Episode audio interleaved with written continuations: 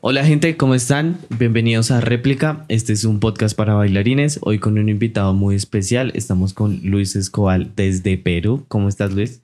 Hola, ¿qué tal? ¿Todo bien, Nicolás? Eh, ¿Cómo te ha ido? Bien, bien. Le estoy pasando muy bien acá en Colombia. Ya llevo como casi dos meses. Ok, perfecto. Eh, si quieres darnos una pequeña introducción de quién eres para que te ah. conozcan un poquito más, ya que pues estamos internacionalizados. este, nada, soy Luis Escobar, soy bailarín. Eh, llevo en el mundo de la danza seis años. Ok. Cinco años, los últimos cinco años bien dados. El primer año fue de... ¿De recocha? De, de, de confusión entre sí o no, sí o no. ¿Sí sabes qué recocha? No, pero como entendí el contexto. entendí el contexto. Ok, sí, como de. Sí, la recocha es cuando estás con los amigos y empiezas a, a molestar y todo chiste y te caes de la risa. Ay, ay, ay. Ese recocha. Va, va, va. Bueno, no sé si va a eso, pero es como. ¿Me dedico o no me dedico? Ah, le digo a mi viejo o no le digo a mi viejo. Es como en ese, en ese ámbito, pero ya después sí. En los últimos cinco años le he dado con todo. Creo que no he tenido paros. Ok. Y mm, comencé dedicándome más al dancehall, pero ya desde hace año y medio ya estoy como buscando otras cosas y alejándome un poco más tal vez de la cultura dancehall para ampliarme dando otras cosas. Ok. Sí. Perfecto. Genial. Te voy a hacer algunas preguntas así sencillas, rápidas, para eh, que sean como respuestas cortas. ¿Cómo es tu nombre completo? Luis Jesús Escobal Amezquita. Ok. ¿Cuántos años tienes? 23, acabo de cumplir 23. ¿Acabas de cumplir 23? el 23 de noviembre. sí. Oye, sí, hace poco. Sí, hace dos días. Cumplimos el mismo mes. ¿En serio? Sí, yo cumplo mañana. ¿Mañana? Sí. Me tienen que celebrar, no mentiras. está. No, pero igual este capítulo sale mucho después. Ah, va. bueno, ya sabrán después. Ya, ellos sabrán después. Me felicitarán después. Eh, ¿Qué te voy a decir? ¿De dónde eres exactamente? Soy de Perú, vivo en la ciudad de Lima. ¿Naciste en Lima? Nací en el Callao, que pertenece a, en verdad pertenece a Lima, es algo muy confuso, institucional. Sí. Eh, es como, Callao se cree, se cree un departamento, ¿ya? Tú dices, cuando yo nací en el Callao, es como si fuese otra provincia. Pero no pertenece a Lima. ¿Y qué tan cerca está Lima? No, está, es, es, Lima. Ok. Es está, como que siempre estás. Sí, está ahí. Está ahí. ¿Conoces Suacha? No. Bueno, Suacha es algo así. Entonces, como que tú vas por Bogotá, saliendo por la autopista sur, y no encuentras como la línea de separación. Están unidos, pero no es Bogotá. Ah, va. Debe ser algo así. Ah, ya va. Sí, sí, sí, sí. Va a ser tal vez algo así. Pero si yo nací en el Callao, creo que por por accidente, que hay que pasaron por ahí y yo se me ocurrió salir. Ya, ya. Y, pues me siento callado, pero sí, vivo toda mi vida en Lima. ¿Llevas toda tu vida en Lima? Sí, toda mi vida nací en, estoy viviendo en Lima. Ok. Eh, ¿Estilo favorito en la danza? Estilo favorito en la danza. Ah, es que no tengo un estilo. Ah, bueno, pues el que más te guste. El que, bueno, eh, ahorita el que me da mucha más curiosidad por aprender es el Hills. Hills. Sí. ¿En serio? Sí. Wow. ¿Y por qué? Porque digamos que es algo nuevo, al menos en mi país, o creo que en la industria mundial, creo que el Hills está como evolucionando y está como intentando llegar y ha llegado a Perú de una manera muy fuerte. Y es como mi nuevo proyecto de curiosidad, como quiero lo quiero. O sea, lo quiero. En Perú estuve aprendiendo mucho. Sí.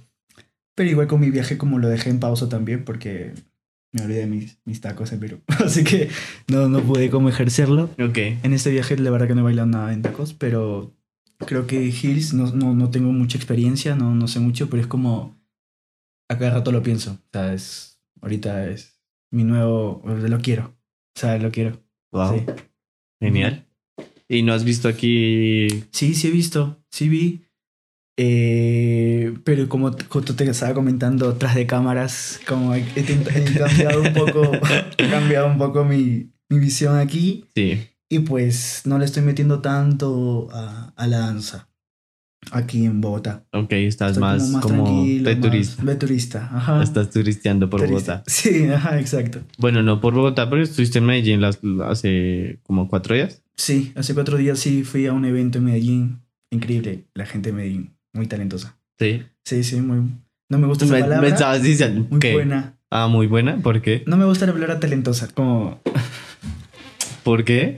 Mm, no sé. ¿Cómo es, el tema de ser talentoso? O sea, es que siento que el talento es algo que bueno, uno tiene, pero no es algo que rige la vida de uno.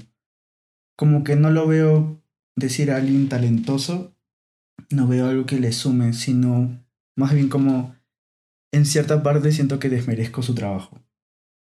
Porque cuando dicen, oye, mira, ese bailarín es muy talentoso, ya, ya, pues es como Oye, eh, no, yo, yo trabajo. o sea, yo le he metido, o sea. Como que lo que logra. lo, que logra es talento. Lo que logra no, es, no está por, basado en su trabajo, sino. O en su esfuerzo, sino es que es ah, talentoso. nació así. Ajá. Nació bailando bien. Nació bailando bien. Por eso no me gusta mucho esa palabra, pero. Ya, te entiendo. Sí, por eso. En Medellín, muy chévere. Fue un, fue un día muy intenso. Mucha emoción. La clase de Dan y mi clase fueron muy emotivas. Ok. Sí, fue como creo que mi primera clase emotiva dentro de mi carrera, creo. ¿En serio? O sea, nunca habías tenido como una clase así donde todos lloren. La verdad que no, porque no soy mucho, a mí no me gusta mucho, no es mucho mi feeling. Sí. En las clases que doy, eh, me gusta más ir por el movimiento. Y sí recalco mucho lo del artista que tiene que interpretar, pero me gusta interpretar muchas cosas. Y casi no interpreto emociones tristes porque siento que el bailarín o el artista cuando dice interpretar, eh, para él interpretar es tristeza. Sí, como que se creó ese, concepto. Ese cliché, como eh, eh, interpreta contemporáneo. Es como, no, es muy cliché. Por eso que no lo hago mucho. Y creo, creo, si no... Creo que en algún momento, hace muchos años, mm, me quebré tal vez en alguna clase, pero nadie se dio cuenta. Tú así. Así como me quebré. en la esquina uh, ya. Se me pasó. Se me pasó. Pero en esta clase fue como muy chistosa porque yo me quise quebrar como que desde, desde que hablé. ¿Pero porque ¿Por algo en especial? No. Ah, sí, lo que pasa es que creo que es la primera vez que comparto una coreografía no basada en Luis Escobar el artista, sino en Luis Escobar persona. Mm. Creo que sí lo he hecho antes, pero lo he podido sobrellevar antes porque lo practiqué acá en esta coreo, pues la hice un día antes y al día siguiente la dicté. Y pues fue muy complicado, quise cobrarme desde el primer momento, en el intermedio, mientras la dictaba. Y yo dije, en cada momento estaba diciendo, bien, como no me quebré. Y al último, cuando salgo a bailar, termino de bailar, digo, bien, no me quebré. Y le digo a los chicos, eh, bueno, gracias. Ese gracias me mató. Ya, y pum, me quebré. y sí, me quebré, pero nada, súper bien. Supongo que mi alma se sintió segura Sí. Porque creo que los humanos no se quiebran cuando no sienten esa seguridad, esa, mm, no, esa vibra. No les gusta ser vulnerables. Ajá, exacto. Así que, bueno, la pasé súper bien. Fue una clase muy linda, muy chévere. Eh, siento que pude compartir un poco más eh, el lado artista más que la danza en sí. Sí. Y nada, me gustó mucho ese día. La clase de Dani también estuvo increíble y pues de ahí nos fuimos. Medellín me encantó en verdad, como muy cálido, muy chiquito. ¿Te pareció pequeño? Uh, o sea, hablo en las calles. Ah, ok, ok. O sea, por ejemplo, acá salgo y la calle es inmensa. Que te da, no te da tanta calidez. Acá en Medellín tú vas ahí, la pista está ahí como... Todo es muy genial, mucha vegetación, pero igual, eso es algo de Colombia que a mí me gusta mucho. pero sí, en Medellín se abre más el tema de que es tiene muchas zonas verdes. Sí. Y como que se han preocupado bastante por ese tema de mantener como las zonas verdes. Y acá lo que tú dices, pues tenemos autopistas y cosas que pues es pura cemento. Pura cemento. Pero igual, o sea, a mí yo amo mucho este país como... Es que incluso eh, dentro de ustedes que no ven mucha vegetación, para mí tiene mucha más vegetación que Lima, por ejemplo. Mm. Y que hay muchas ciudades en Lima y en Perú. O sea, acá hay mucho verde. A pesar de que tienen una vereda y todo eso, siempre hay verde. Como siempre, como. Y allá no.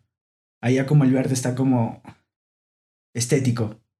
Lo han puesto ahí a propósito. Ya, o sea, Está ahí como puntos así. Hay algunos puntos muy lindos, pero La ciudad, sí, es un, es un loco. Ya, pero no es, no es tema de clima ni nada, sino es tema como es de la estructura de, de la ciudad. Sí, sí. Pero igual también hay una diferencia porque creo, no sé si me equivoco, pero creo que Bogotá es sierra.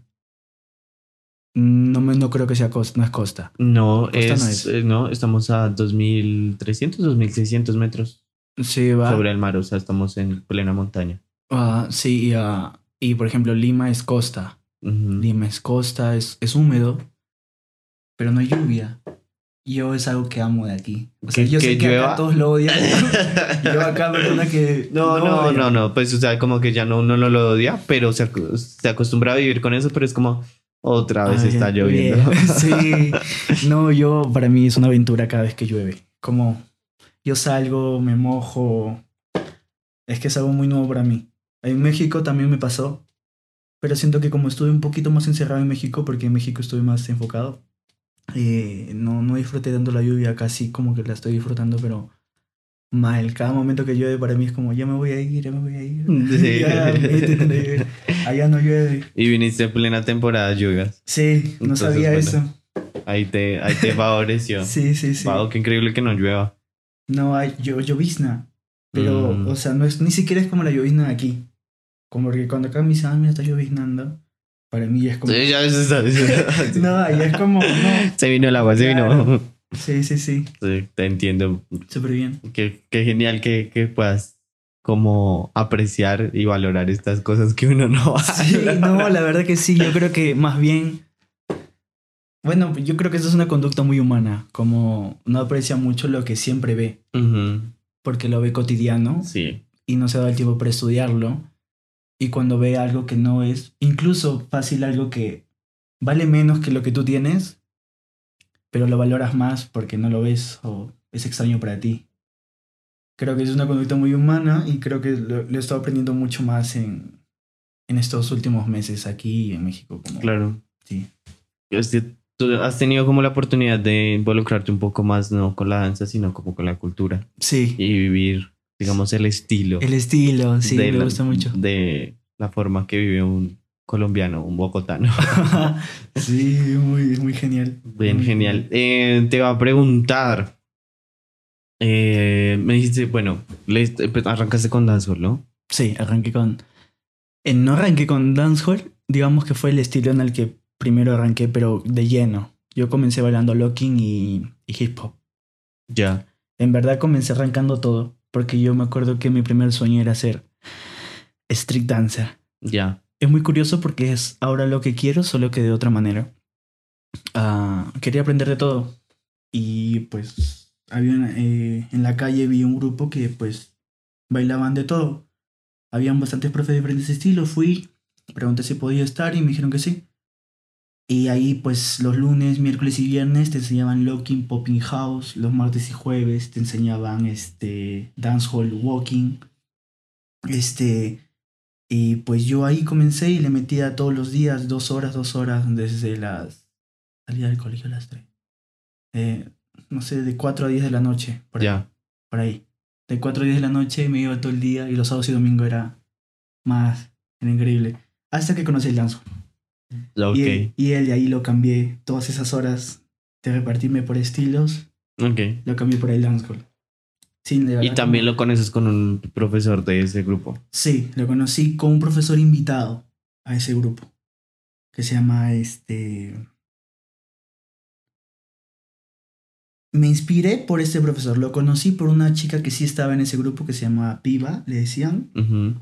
Eh, pero no me gustaba tanto. O sea, me gustaba porque decía, es un estilo más, lo tengo que aprender.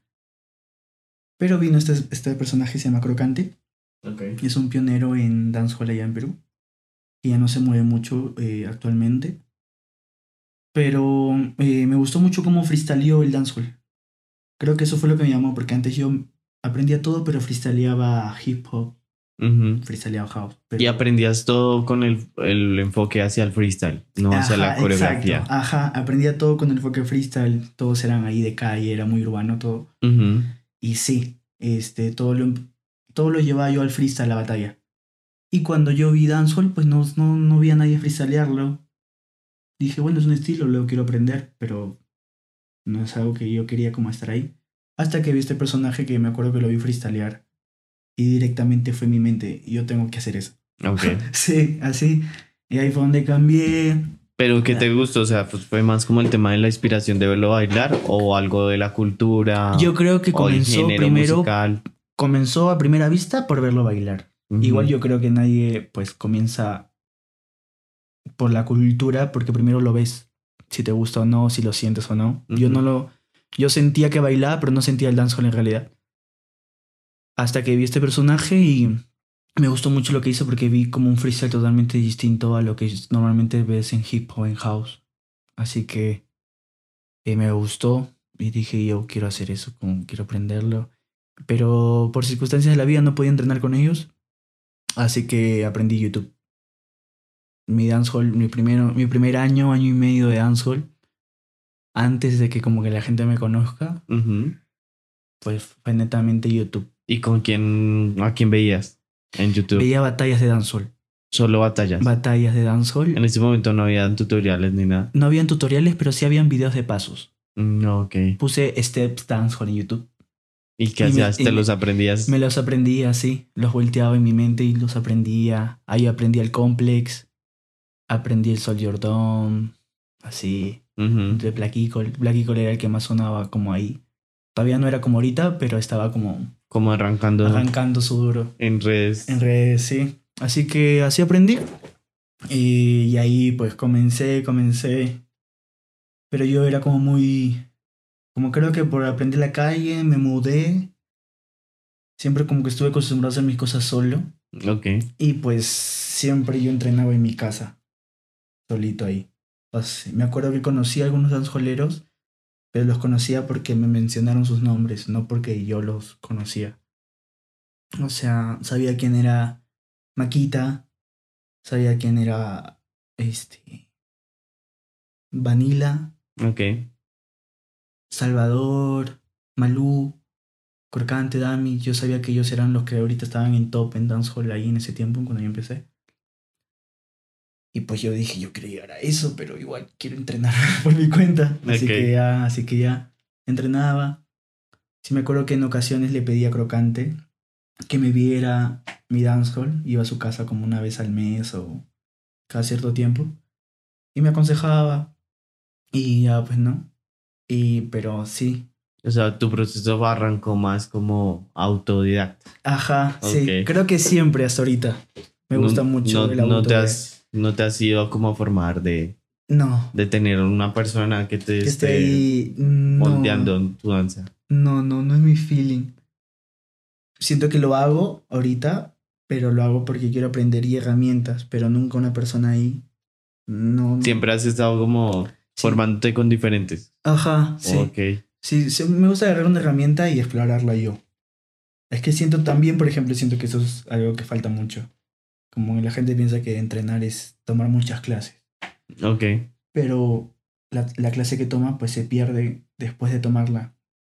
Y lo que debe hacer es agarrar esa clase, llevarla donde él esté, ella esté y explorarla, ver qué herramientas te dio y nutrirlo a tu danza. Generalmente los, los profesores recalcan mucho eso. O sea, co- como de, hey, ven, o sea, aquí vas a venir a tomar una clase de una hora, Ujú. pues en una hora no vas a interiorizar lo Sí, que yo te estoy no enseñando. Entonces, Sí. toma esto como, como algo que te estoy enseñando para que tú después en tu proceso, en tu tiempo, lo tomes y realmente lo interiorices para ti. Sí. Y sí, pasa mucho. Ya no sé, desde mi concepto, acá, eh, como que los bailarines, eh, bueno, los chicos que toman muchas clases y eso, es como, no, estoy entrenando durísimo y esto, y es, es como, sí, ¿qué haces? No, tomo clases cuatro horas todos los días. Y uno es como, Va. ok. Depe- depende qué quiere entrenar también, ¿no? Bueno, Pero igual, digamos, pues, si, sí. si quieres ser muy buen coreógrafo o ser, sí, coreógrafo Sí. o hacer coreografía, Ujú. Debe haber ese proceso de, de interiorizar tú Claro. mismo la coreografía que no lo vas a hacer en una El clase. coreógrafo hace eso, interioriza primero para crear la coreo. Ah, Exactamente. sí, pero igual algo que ayuda, por ejemplo, mucho, el tomar muchas clases, es a la mente, más que todo. más que todo el acordarte, el Mm, La tener memoria. un proceso rápido de memoria. La memoria corporal. La memoria, ajá. Ah, no sé si tanto la memoria corporal, pero sí el, el acordarte, el, el saber el tip, el saber el tiempo. Esas cosas sí te lo dan las clases, pero es algo que lo puedes aprender en un mes si es que te metes de lleno, Ujú. en un mes lo tienes. Pero lo otro lleva mucho más tiempo, que es como que la gente lo pierde un poco. Pero bueno, es... ¿Sientes que, digamos, cuando empezaste a hacer coreografías, mejoraste ujú. el hecho de tomar coreografía? ¿O lo, lo, lo es totalmente independiente? Yo creo que es totalmente independiente porque la coreografía se basa en la inspiración de cada profesor. Sí. y cada profesor pues tiene un proceso, inspiración distinta. Yo creo que mejoré coreográficamente desde mi punto de vista cuando tuve más herramientas en las cuales yo podía ejercer lo que quería, porque a veces quieres ejercer algo, pero no tienes la herramienta para hacerlo. Ujú. Como que tu mente lo ha dibujado, pero tu cuerpo no está listo y tu mente tampoco. Creo que el tomar otras clases, el culturizarte de otras herramientas, de otras culturas, de, de otros estilos, Sí. puede ayudar a tu proceso de creación. Eso sí, yo eh, sí, estoy muy convencido de eso. Eh, creo que mejoró a partir de que me permití tomar otras cosas, pero ese mejorar es muy abstracto, es muy perspectivo. Es, lo que, lo que tú lo que yo consideras. creo, lo que yo considero. ¿Por qué? Porque mejoró res- respecto a la meta que yo tengo. Ok. ¿Me entiendes? Ah, hay profesores que, que, por ejemplo, yo me acuerdo que antes yo quería ser conocido mundialmente como un profesor de dancehall. Ya. Y mi coreografía de dancehall a mí me gustaban. Y si tomaba más dancehall, pues tenía más herramientas dancehall y mi coreografía, pues, me gustaba mucho más. Eh, y está súper bien. Yo puedo- es, eh, uno puede tener la perspectiva de que su coreografía es muy buena, Ujú. depende de la meta que tenga. Pero si yo pongo esa coreografía con la meta que tengo ahorita, esa coreografía no me nutre mucho. No Ya. me ayuda mucho. Ya, ya, ya. ¿Me entiendes? Así, eh, yo creo que todo se basa en la decisión, en la meta que uno tenga. ¿Cuál es tu meta? Ya no es ser el profesor No. reconocido de O sea, no, yo quiero hacer... eh, quiero enseñar danza en general. Ya. Quiero enseñar movimiento. Quiero... Quiero llegar a tal punto que... ah, que cada bailarín que quiera entrenar y que quiera como algo nuevo, uno de los nombres en los que piense sea el mío. Ok. Como no sé qué estilo bailo, no sé qué estoy bailando, o bailo locking, o bailo popping, o bailo house, bailo lo que yo sé, pero si quiero algo nuevo, si quiero entrenar, que sea mi nombre uno de los que piense, como porque a mí me gusta, ahorita lo que hago es combinar los estilos que aprendo y aprendo y me capacito mucho en, en diferentes estilos y, y lo que hago yo en mis últimas creaciones es combinarlas, combinar herramientas. Ok. Así que quiero eso, quiero, no quiero, quiero, no quiero estar etiquetado, no Ok, quiero estar ok. etiquetado. Que no, No me te, pa- no me no te parece- coloque como en, en un estilo. como Ajá, sí. No me parece malo, yo lo quise en algún momento, simplemente que cambié mi meta y quiero eso ahora, me hace hacer otras cosas, me llena mucho más, pero sí no voy a mentir que eh, hay un corazoncito ahí bien que nunca se va a perder por el dancehall. Un amorcito ahí. Sí, un amorcito tóxico ahí con el dancehall. Ya, ya, ya, te entiendo. Haga lo que haga, siempre voy a meter una herramienta dancehall Ok. o un movimiento, corporalidad, y si no meto corporalidad, meto un paso en bruto. Pero algo, algo, algo tengo que meter. Ok. Igual tu meta no cambia tanto. O sea, me refiero a que ya no quieres que te encasillen dentro del profesor de danza, pero Ujú. sigues siendo profesor. Ah, eso sí.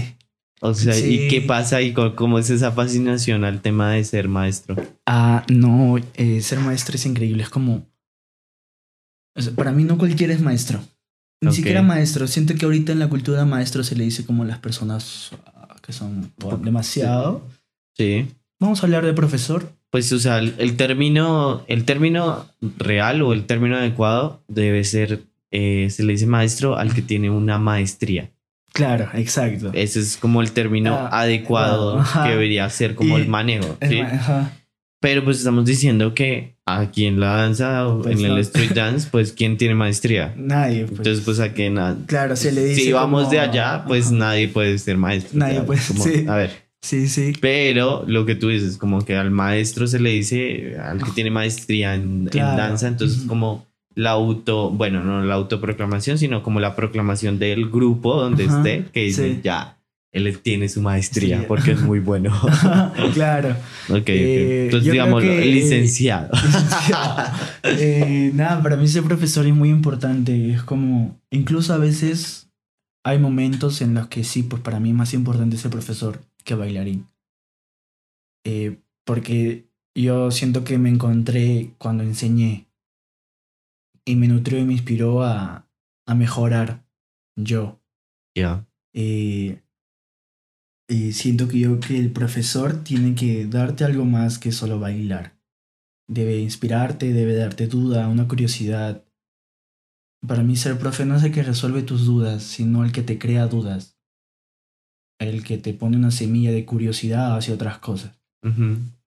Sí, no me gustan, no me gustan mucho los profesores como que te dan todo y y se acabó cuando acaba la clase. Ok. Ujú, O sea, no hay más. Y no, no me gusta mucho eso. Como que te solucionan Sí, como te solucionan todo o al menos... o- dándote una verdad Ajá. desde una perspectiva muy Sí, personal. O, hablan con mucha verdad. Mm, Siento que ningún profesor, hasta por ética, no puede hablar con verdad. Eh, porque estás diciendo que tu palabra es absoluta y ni una es. Y como profesor debemos ser conscientes de eso. Como, porque lo que tú dices, quieras o no, el ser profesor tiene una influencia en nuestros alumnos y en la gente y en la comunidad. Sí. Y lo que tú dices puede ser muy poderoso y muy perjudicial o muy favorable a tu alumno o a tu comunidad. Así que tienes que cuidar mucho lo que dices. Ah, y si es un... No veo como profesor a las personas que dicen cualquier cosa en sus clases. O al menos que no tengan el valor para reconocer que no saben. Para Ok. mí el profesor sabe y sabe que no sabe. sabe reconocer esas cosas. Eh, y, eh, no sé, el ser profesor es, es, es, es magnífico. Es inspirador, es ser responsable. Ok. Sí, para mí sí es eso. ¿Y Eh, qué- Va mucho más allá. No es mejor que el bailarín, pero simplemente es otra cosa. Sí, no, Sí, no estamos que- hablando de que sea uno mejor Ajá. que otro. Sí, simplemente el ser bailarín está acá y el ser profesor está acá. Depende a lo que tú quieras dedicar, todo bien. Pero veo muchos aquí que están acá, que son bailarines y pues a veces, hijo, la danza es muy complicada. La danza No, es muy complicada porque creo creo- que de las carreras es en el que perdemos más la noción del ego. Creo que es donde la carrera, pues el ego puede sobrepasar tu persona. Ok, o sea, perdemos la noción. si perdemos la noción de nosotros mismos cegados por nuestro propio ego. No, ok. Creo que todas las carreras la tienen, pero la danza la tiene un poquito más allá porque lo que no hay un sistema. Cada uno acá hace un freestyle con su carrera. No hay un sistema acá que tú dices, haces esto y te vas a subir acá. No, no hay en la danza. Así que siento que por eso somos más propensos a caer en ese juego de qué soy, qué no soy, qué hago, qué no hago, experimento todo bien, o sea, nadie, nadie comienza sabiendo todo. Pero si comienzas con responsabilidad te va a ir mejor. Así que creo que uno debe ser muy consciente en, en, en dónde está, tener la meta clara para que tengas un proceso adecuado hacia tu meta. Muchos quieren ser coreógrafo y no entrenan cosas para ser coreógrafo. Muchos quieren ser profesores y no aprenden metodología. Eh, muchos quieren muchas cosas. Muchos quieren, dicen como, nada, quiero, quiero bailar. Sí. Y está súper bien. O sea, si quieres bailar, pues baila. Pues no estás haciendo nada para bailar. Así que... hay bueno, pero hay, hay también hay que ver el tema de, de siento yo y creo que está el hecho de que muchas veces dicen quiero tal cosa, pero no es realmente lo que quieren. También... No saben ni siquiera qué quieren. Exacto, eso es algo, pero sí, Yo he tenido muchos compañeros Sí. y en el transcurso de lo que he ido bailando me he dado cuenta de eso. Como que tú hablas con ellos y dicen, no, yo quiero hacer tal, tal, tal cosa. Y uno es como, ¿en serio quieres eso? O sea, ¿realmente lo quieres? Claro.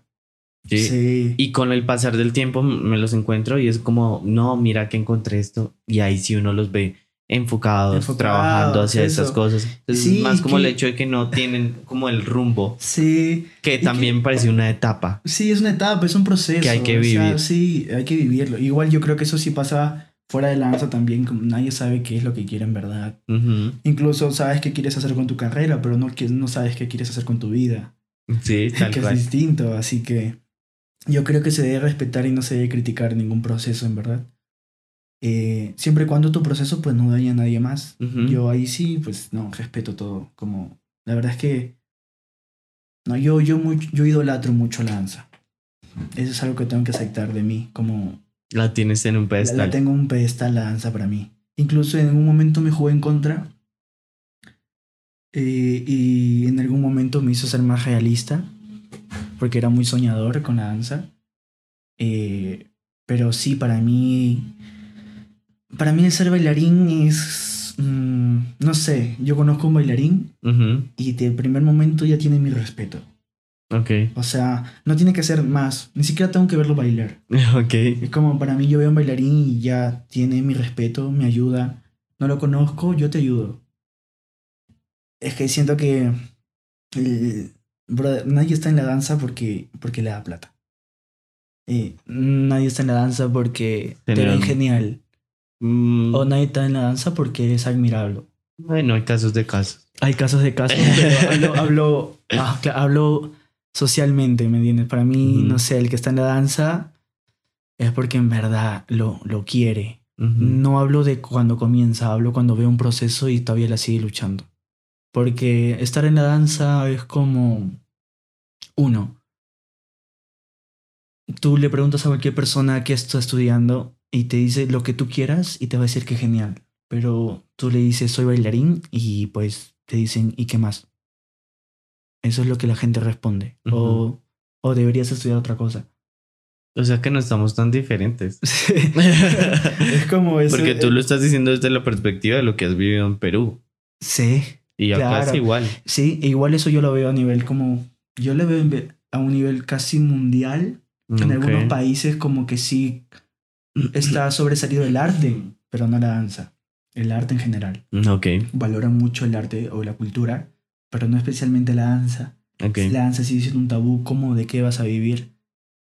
Ah, no sé, para mí por eso yo valoro mucho los bailarines, es como, nada, o sea, tienes eso, tienes la presión social, porque si tú ves a, a alguien que está estudiando un libro de medicina hasta las 5 de la mañana, Ujú.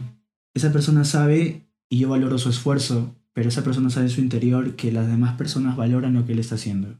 Sí, Si yo me quedo entrenando hasta las 5 de la mañana, que muchos bailarines lo hacen, yo estoy hueveando para la gente. claro. Social, socialmente está mucho como mejor visto el hecho de, de que estés estudiando medicina. Y que o te un mates. libro, cualquier cosa. Incluso, toda, no sé, para mí eso es como muy... Muy fuerte y a la vez como muy importante también. Es me hace valorar mucho más mi, lo que hago. Me gusta mucho. Eh, eso. Y nada, pues es, es difícil el- la industria del baile. Y por eso, por eso que yo respeto mucho a los bailarines como, brother, si estás acá, si estás parado ahí es porque no conozco tu proceso, pero sé que no ha sido fácil, Sí, así sí. que... Que lo has tenido que luchar. Lo has que tú que dices, como cuando, cuando ya ves un proceso de varios años, Como es como de, ok, Sí, ya. ya, ya, Ya ya, has tenido que luchar. la- sé por las que has Claro, pasado. Sí, ¿me entiendes? Cada uno tiene un proceso distinto. Los que tienen suerte de que su familia lo apoye desde el primer momento, al menos ya no luchan, luchan con la sociedad, pero ya no luchan dentro de casa. Sí, Hay bailarines que luchan fuera de casa y dentro de casa. ok. Como es complicado la situación, pero eso hace que yo también pues lo valore mucho más y hace que lo quiera más aún todavía. Genial. Me parece muy bueno ese pensamiento porque a veces eh, lo que tú dices, como que vamos normalizándolo. Sí, eso. Entonces ya, Sí, ya todos creo- es como, creo que es ah, tú sufriste. Sí, ah, tú también. No. Ah, qué chimba, güey. Sí, igual también yo creo que deberíamos hacernos ver también como Ah, algo normal. A mí me gusta, te juro que es mucho, es mucho mi vida eso. No de la danza, sino de normalizar cosas. Ok. A mí me gusta mucho normalizar. Eh, eh, no hablo mucho de quién sufrió más, quién sufrió menos hablo de resultados, hablo de, de cosas y no, lo que, eh, eh, claro, es como... Yo creo que la palabra clave ahí es el respeto. El respeto, hablo de, ajá, eso, respetar simplemente. Eh, y Solo por el hecho de que tú eres bailarín, yo soy bailarín, ya te respeto independientemente de las cosas que... Sí, independientemente de lo que hemos pasado, pues ya hay un respeto mutuo, hay como una comunidad, hay como un lazo ahí invisible que creo que otras, otras carreras han perdido. Y siento que Lanza, espero que no la pierda. Supongo que la perderá en algún momento, pero también ganará otras cosas. Y cuando no, yo siento que ahorita estamos en un punto muy importante a nivel global, que creo que los bailarines de ahorita son los primeros que están viendo un sistema o son los primeros que están viendo una luz de que se puede vivir de la danza de manera, hablo de manera más sistemática, porque los que han vivido antes que nosotros de la danza yo lo veo como se han esforzado demasiado y muchas veces ha sido por estar en el momento preciso o milagros.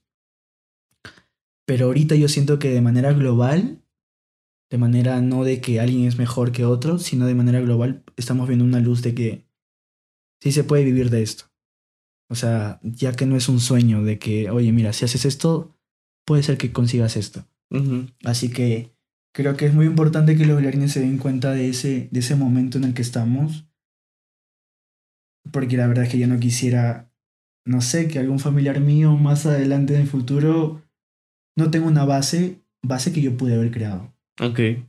Así que, y base que creo que varios se están dando cuenta de que hay, solo que necesitamos ser firmes y gente comprometida a, a la industria. Hablo de industria porque es todo tiene un sistema y en parte me gusta que la danza no tenga un sistema, pero podríamos crear nuestro propio sistema, algo que sí nos guste a todos. ¿Me entiendes? Algo que, que sea valorado y que no te mate como las demás cosas, que no te exploten, que no haya esa duda, ¿no? Esa discrepancia. Veo otras personas cuando van a buscar trabajo, pues le ofrecen acá algo, le ofrecen acá algo, pero ellos jamás se sienten desvalorizados. Simplemente sienten que pues este me paga más, este me paga menos, pero no se sienten desvalorizados. El bailarín sí se siente desvalorizado. Sí, claro. es como por la, por la oferta, digamos. Entonces, cuando tienes varias ofertas dentro de tu, de tu, campo laboral, pues es un hecho de que puedes escoger mejores condiciones para ti. Claro. Si no, te toca a lo que eh, salga. Ahí como, bueno, pues me están pagando no sé, 5 dólares, una vaina así. Sí, sí, sí, es complicado. Pero sí, eso. Sí, yo como sí.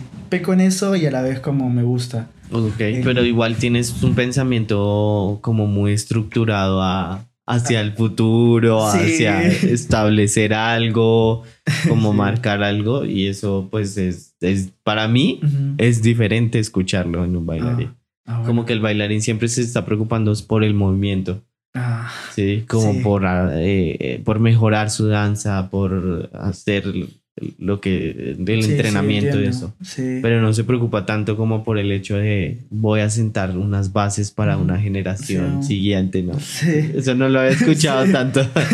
bueno, sí. Me parece curioso que lo tengas como tan, tan bien pensado. Sí, bueno, sí, es algo que quería siempre y ya como que mi carrera está basada en eso.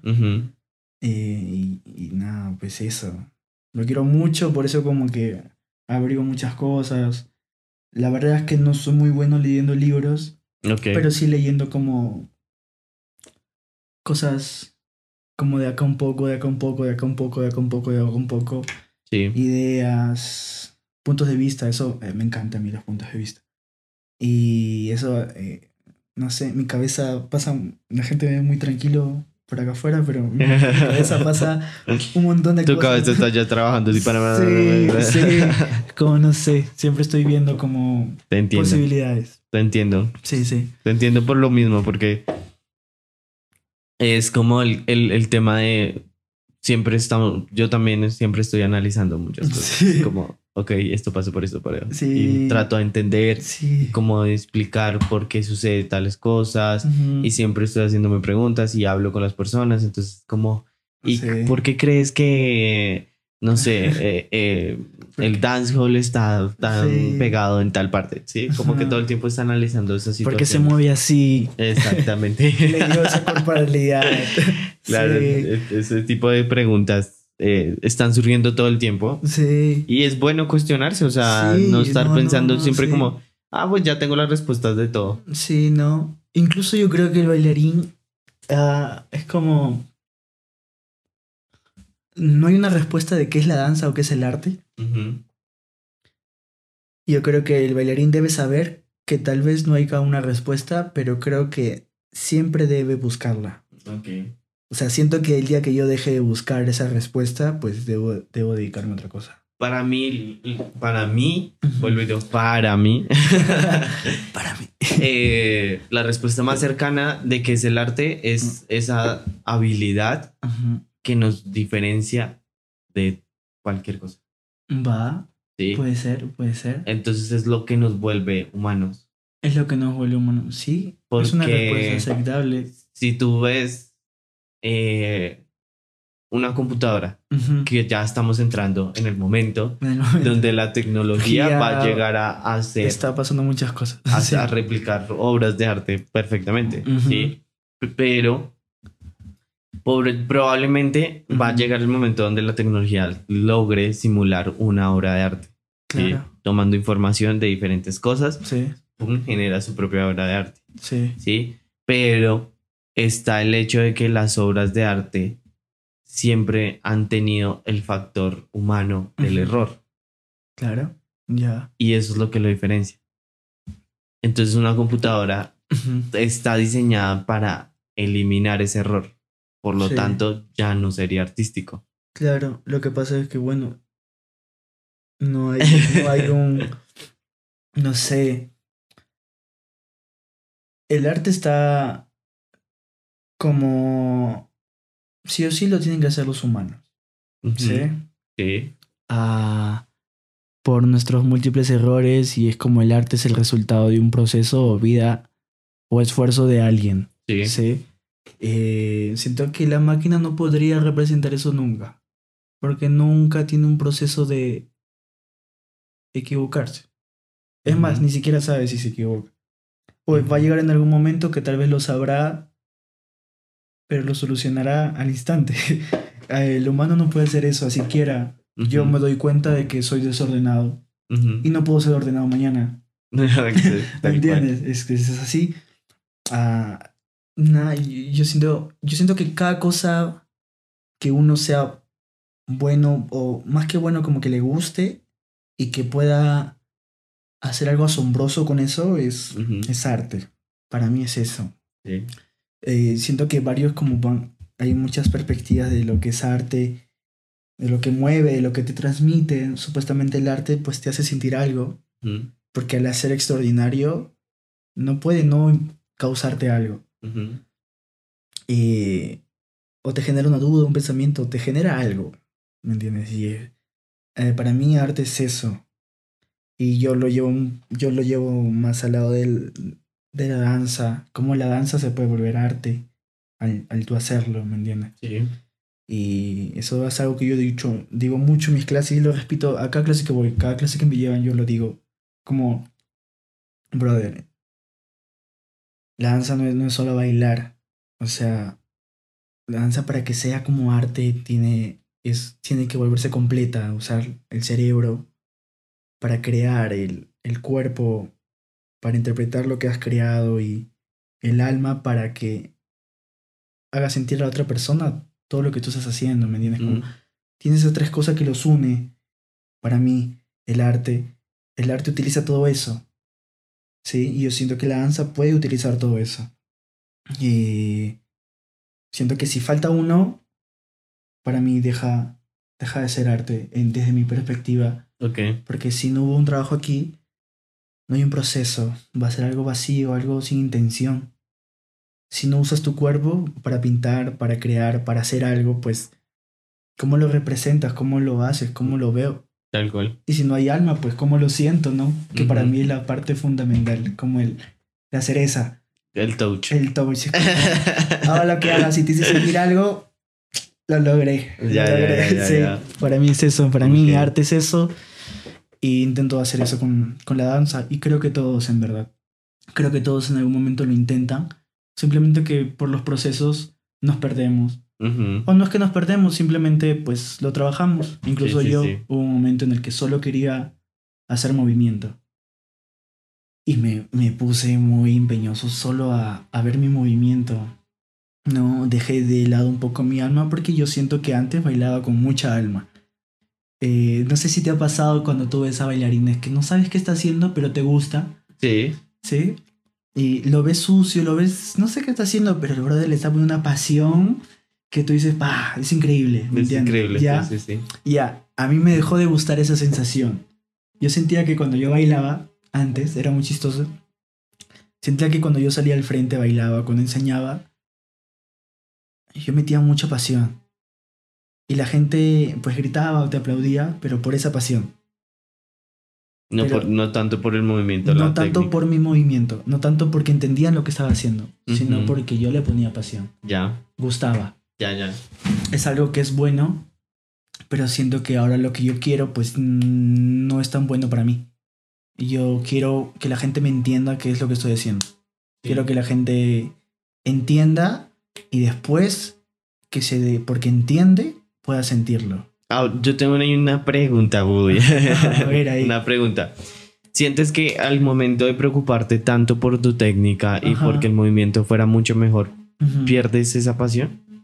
Yo creo que yo creo que la persona que sabe cómo hacerlo puede dejarlo de lado y no perderlo. Okay. Es como cambiar de chip.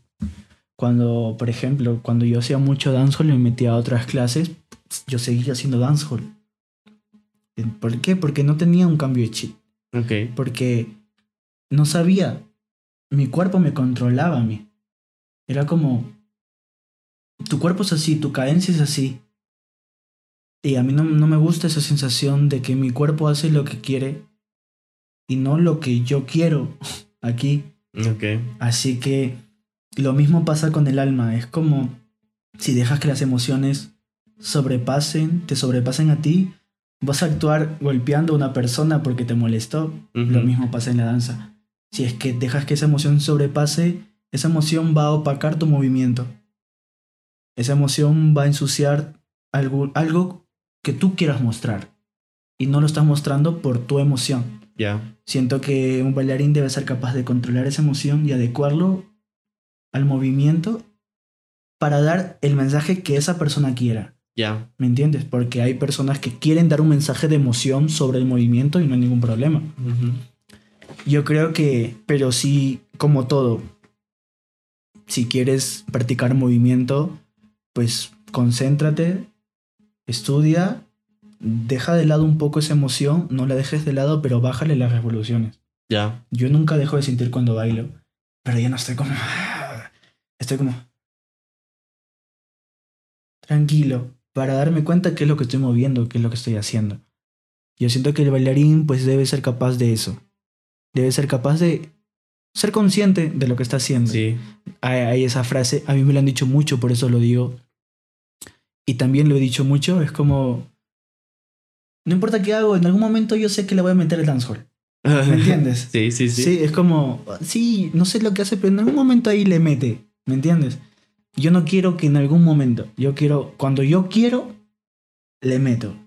No quiero que el cuerpo haga lo que, lo que quiera, porque es mi cuerpo. Y es como esa cadencia de hombro, de intención, de cosas, que a veces cuando uno estudia mucho algo, lo repercute en las otras cosas. Y, y no está mal. Yo todo siempre voy a decir, todo depende de lo que tú quieras aquí como meta. Okay. Así que para mí ya no me sirve eso. Para mí no me sirve ir a una clase de street jazz o una clase de reggaetón y que se me vea dancehall. Me van a aplaudir, sí. Va a ser un wow, chévere. Tal vez algo distinto, bacán. Todo lo que tú quieras, pero no es lo que yo quiero. Así que yo quiero que se me vea como un alumno, como que no sé bailar, pero que tú me veas haciendo street jazz. ¿Me entiendes? Sí. Yo quiero eso. No importa si sobresalgo o no, pero yo quiero que se me vea jazz. Así que es controlar mi euforia, es controlar mi intención, controlar mi dancehall, controlar el estilo, controlar, controlar muchas cosas, ser consciente de eso. Pero es, es práctica. A mí me costó mucho salir de dancehall porque mi cuerpo, mi cuerpo me sobrepasaba. Mi, mi emoción me sobrepasaba. Siempre estaba como en eso rico que te da el dancehall. Como ah, cautivador, envolvente Ok. que yo iba a una clase y yo quería meterle ese rico, quería sentir eso, pero ese rico me lo daba Lance en esta clase. Así que yo lo convertía. Aprendía, aprendía, sí, nunca dejaba de aprender, pero no aprendía lo que yo quería aprender. Así que yo creo que no dejas la emoción si aprendes técnica, simplemente le bajas las revoluciones y es que uno tiene que ser consciente de cuántas revoluciones le tienes que bajar en algunos estilos más que otros. Es, es eso, pero es, eso te da equivocarte. Ok. Tenía una pregunta, pero creo que ya me la solucionaste. Porque es que ahí lo dijiste. O sea, yo te iba a preguntar como el hecho de cuando te concentras mucho como en la técnica, empiezas a pensar demasiado y dejas de sentir por estar pensando en qué está bien y qué Ujú. está mal. Sí. ¿Sí? Pero tú lo dijiste, pues claramente, como que el, el hecho de tener esa inteligencia, de poder controlar tus emociones para poder eh, Ejercer lo que estás haciendo. darle como el, el, el tema, le va a aplicar la suficiente emoción, pero sin que se pierda mi movimiento, Ento- mi técnica, lo que quiero proyectar, Sí. teniendo esta, eso me parece Sí. como el punto intermedio entre, Sí, creo que entre sí. ser emocional y ser técnico sin perder esa pasión. Esa pasión. Porque es que muchas veces, eh, y yo lo he sentido, como que por estar pensando en, ok, eh, el paso se ejecuta así, esto tiene que ser así, esto tiene que ir aquí, esto tiene que ir acá, dejo de bailar. Sí, eso pasa mucho. Entonces ya no sientes nada. Sí. Ya estás así re máquina, robot de Ah. boom, boom. Y claro, el movimiento se ve increíble, pero estás así como... Claro, Y sí. te falta eso de... Como esa, esa- lo que tú dices, Sí. como de, de eso de sentirlo de, y poder sentir que la otra persona también está viviendo. De disfrutar el baile. Exactamente. Disfrutar, sí. Y es que igual es como. Yo tenía una colega, ah, varios, y también lo veo mucho en alumnos, eh, o en personas, en, en profes, incluso en mí. Eh, en algún momento, ah, yo. mm, mm, Yo siento que nada es mérito solamente de uno, o sea, sino también de su entorno. Sí, Aprende mucho del entorno. Yo, yo soy lo que mi entorno. estoy de acuerdo. Sí. Eh, siento que mis circunstancias de vida hicieron que yo llevara un proceso distinto que me ayudó a la larga. Ajá. ¿ya? Como yo no aprendí en academia, pues yo aprendí en la calle, aprendí en freestyle, aprendí a sentirlo antes de, antes de verlo. Ya. ¿sí? Los que pecan en academias es que quieren verlo y después disfrutarlo. Hay una conclusión de que cuando tú, cuando tú aprendes, tú tienes... Es un solo cuerpo, es un solo ser. No puedes... Yo te he hablado de estas tres cosas. ¿Sí? Mente, cuerpo y alma. ¿Sí? Cuando uno está aprendiendo algo, no puede aprender solo con la mente. Y no puede aprender solo con el cuerpo. Tiene que implementar las tres. Y eso es algo que no todos hacen y la mayoría no hace, y más si cuando estás en una clase. Unos dicen, yo primero quiero aprenderme la coreo y ahí la disfruto. Sí, tal cual. Otros dicen, yo la quiero disfrutar y lo que me salga la coreo. ¿Sí?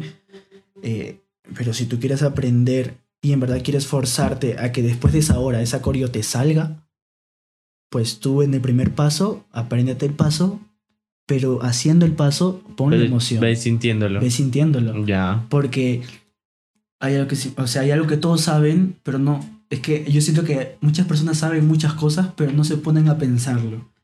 Existe la memoria corporal. ¿sí? A veces tu cerebro no se acuerda, pero tu cuerpo sí. Tú, sí, como que el, el cuerpo. Hay Ajá. momentos donde tú ni siquiera sabes que estás. Sí, pero el cuerpo ni siquiera estás pensando en la Sí. coreografía, simplemente te está saliendo y es como, ¿qué? Claro. La sí. acabé de hacer. Sí, ¿me entiendes? Es como, existe eso, existe la emoción, existe el cuerpo, y el cuerpo, el cuerpo se acuerda y el alma también se acuerda. Como eh, si tú le pones todo eso desde el comienzo, tu resultado va a ser lo que has entrenado en verdad, porque la emoción también se entrena. No solo el cuerpo, la mente también se entrena. Eh, lo que pasa mucho, y sé que a todo el mundo ha tenido esta experiencia, me incluyo, que has aprendido el acorio y cuando te sacan al frente quieres ponerle emoción y te olvidas la acorio. Sí, tal cual. ¿Por qué? Porque no entrenaste la emoción. Mm, el cuerpo el cuerpo hizo, el cuerpo va a hacer lo que tú entrenaste. Y tú entrenaste movimiento, haz movimiento. Pero tú quieres interpretar acá, donde no has interpretado en toda la hora. No tiene sentido.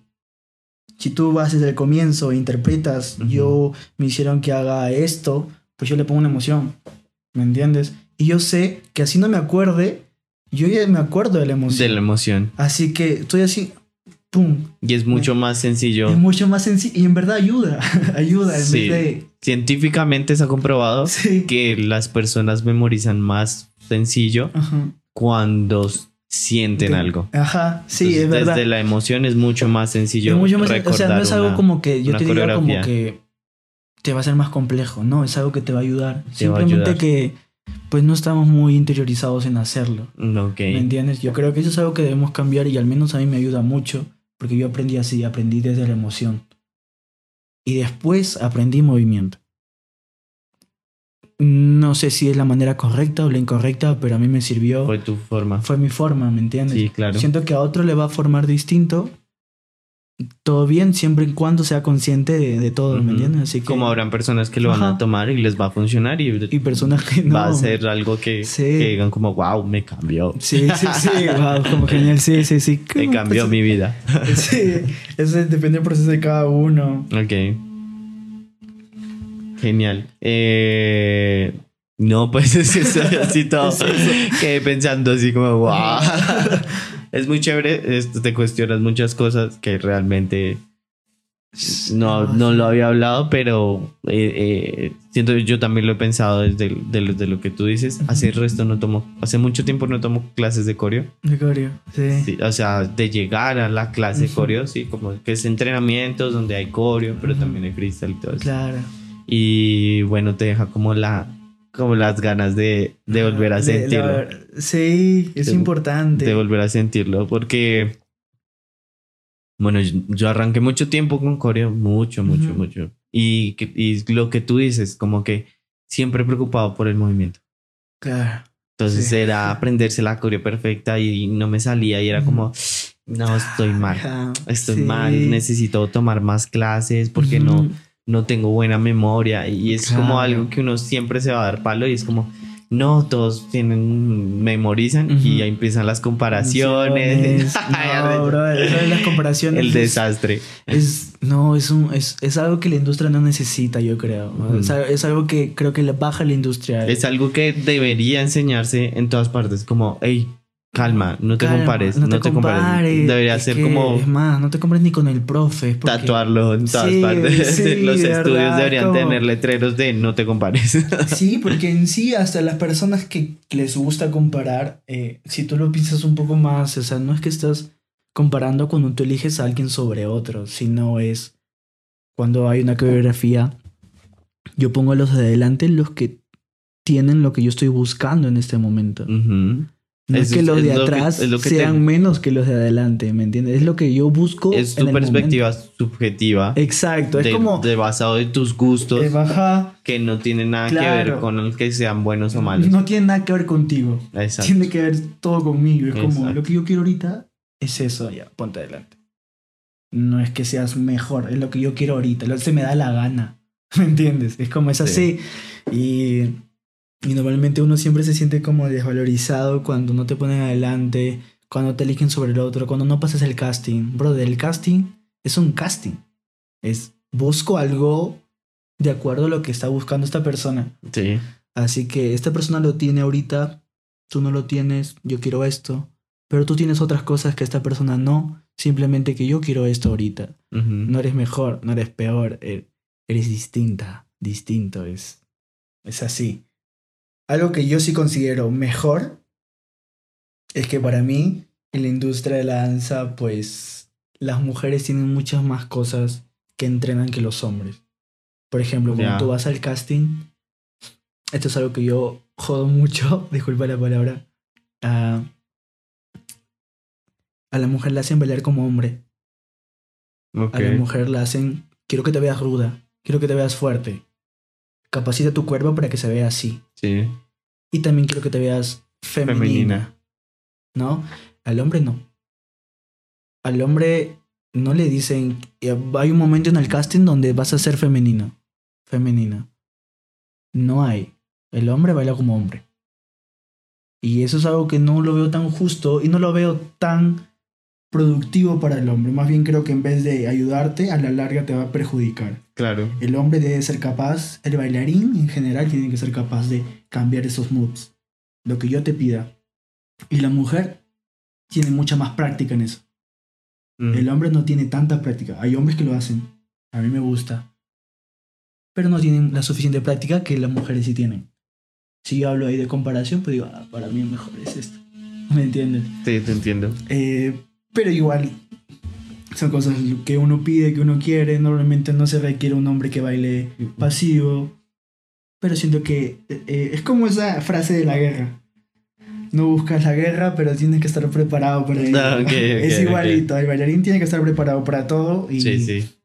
Y si no lo está, pues. La actualidad se están rompiendo un poco esos. Como esos parámetros de, esto. Pero, pues hasta ahora, o sea, hasta ahora se están viendo. Sí, sí, sí. Igual hay algunos países que lo hacen, otras cosas que hacen. Incluso me acuerdo que mi mamá lloró, pensó que era gay.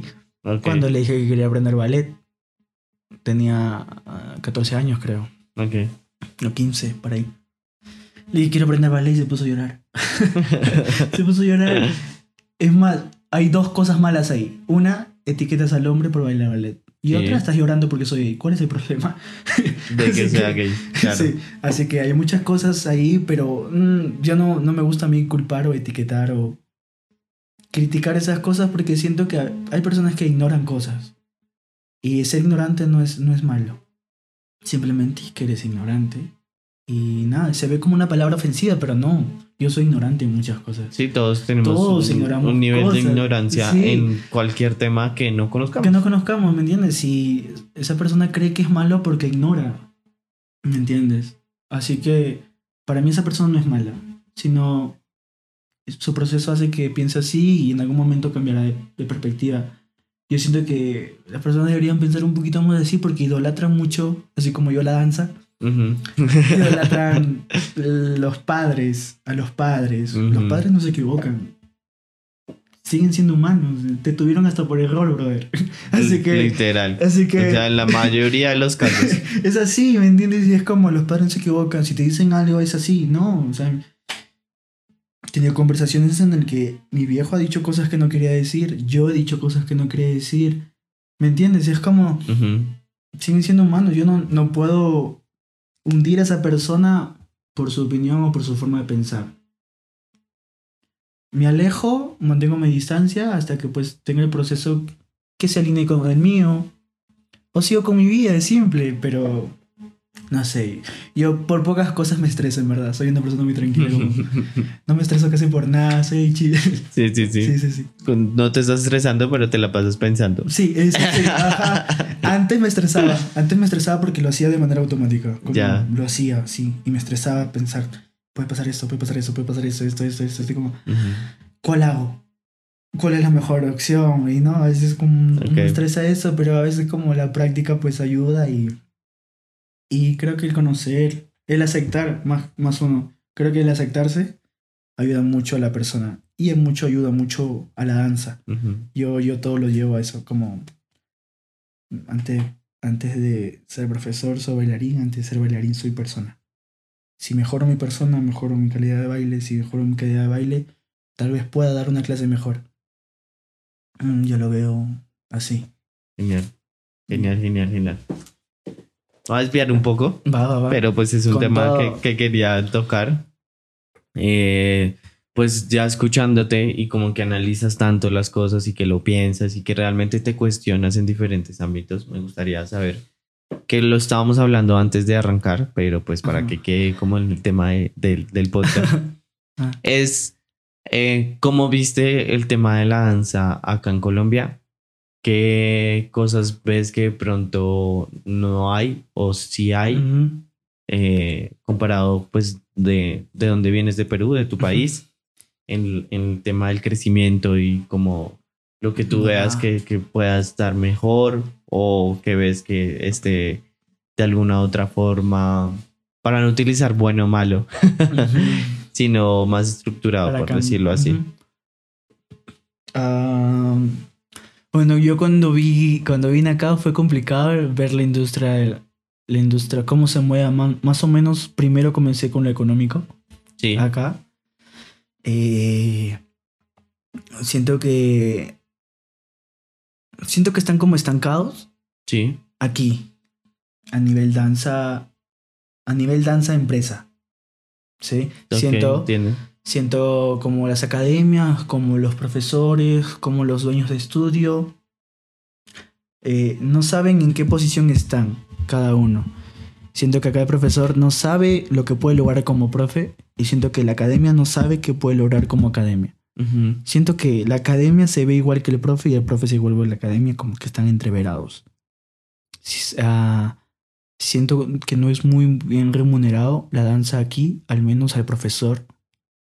Eh, no conozco el lado comercial como shows y esas cosas. Sí. No, no tengo mucha ah, idea. Hablo ¿Has visto el tema de, los, de, las clases? De las clases, como clase suelta también. Que siento que acá no es algo que se esté promoviendo mucho. Eh, siento que están saliendo pocas clases sueltas eh, porque no se atreven por miedo, que no está mal. Yo he tenido miedo también. ¿Clases eh, sueltas te refieres a? A clases sueltas me refiero a que el profesor alquile un espacio y diga voy a dictar tal coreo, las personas que lleguen toman la clase. Es una clase suelta. Mm, no como clase del estudio, no. Yo, Luis Escobar, alquilo un espacio, chico, voy a hacer una clase suelta. Ya. Y si quiero digo la canción, si no, no. ¿Sientes que es algo, que es algo importante, digamos? Yo siento que es algo importante para el bailarín y profesor. Ya. Hacer eso de muchas formas. Una que nutre tu experiencia. ¿Sí? Nutre tu experiencia, nutre tu danza. al tú darte posibilidades de conocer otros cuerpos, porque cuando uno va a clases sueltas normalmente no tiene el mismo público que tiene en, la academia. Sí. Eh, y de manera remunerativa, pues te ayuda de mucho. Sí. Pero te ayuda, depende a lo que tú estés acostumbrado aquí. Yo, la verdad es que yo lo veo mucho acá en Colombia, aquí. Eh, lo que pasa es siento que como que las academias como que se apropian de los profesores y el profesor como que deja, deja que la academia se apropie del profesor. Sí. En algunos casos siento que las academias se sienten amenazados por los profes. Como si sales, como pues no me estás perjudicando a mí. Ya. Y para mí eso no tiene ningún sentido porque eres una academia. Tú no te puedes sentir amenazado por un profesor. ¿Me entiendes? claro. No hay. Son rubros distintos. Sí, sí. Pero es una empresa que, eh, que tu rubro ahorita es danza, pero sigue siendo una empresa. Y él es profe. No puede ser lo mismo que esa persona haga algo y te afecte a ti.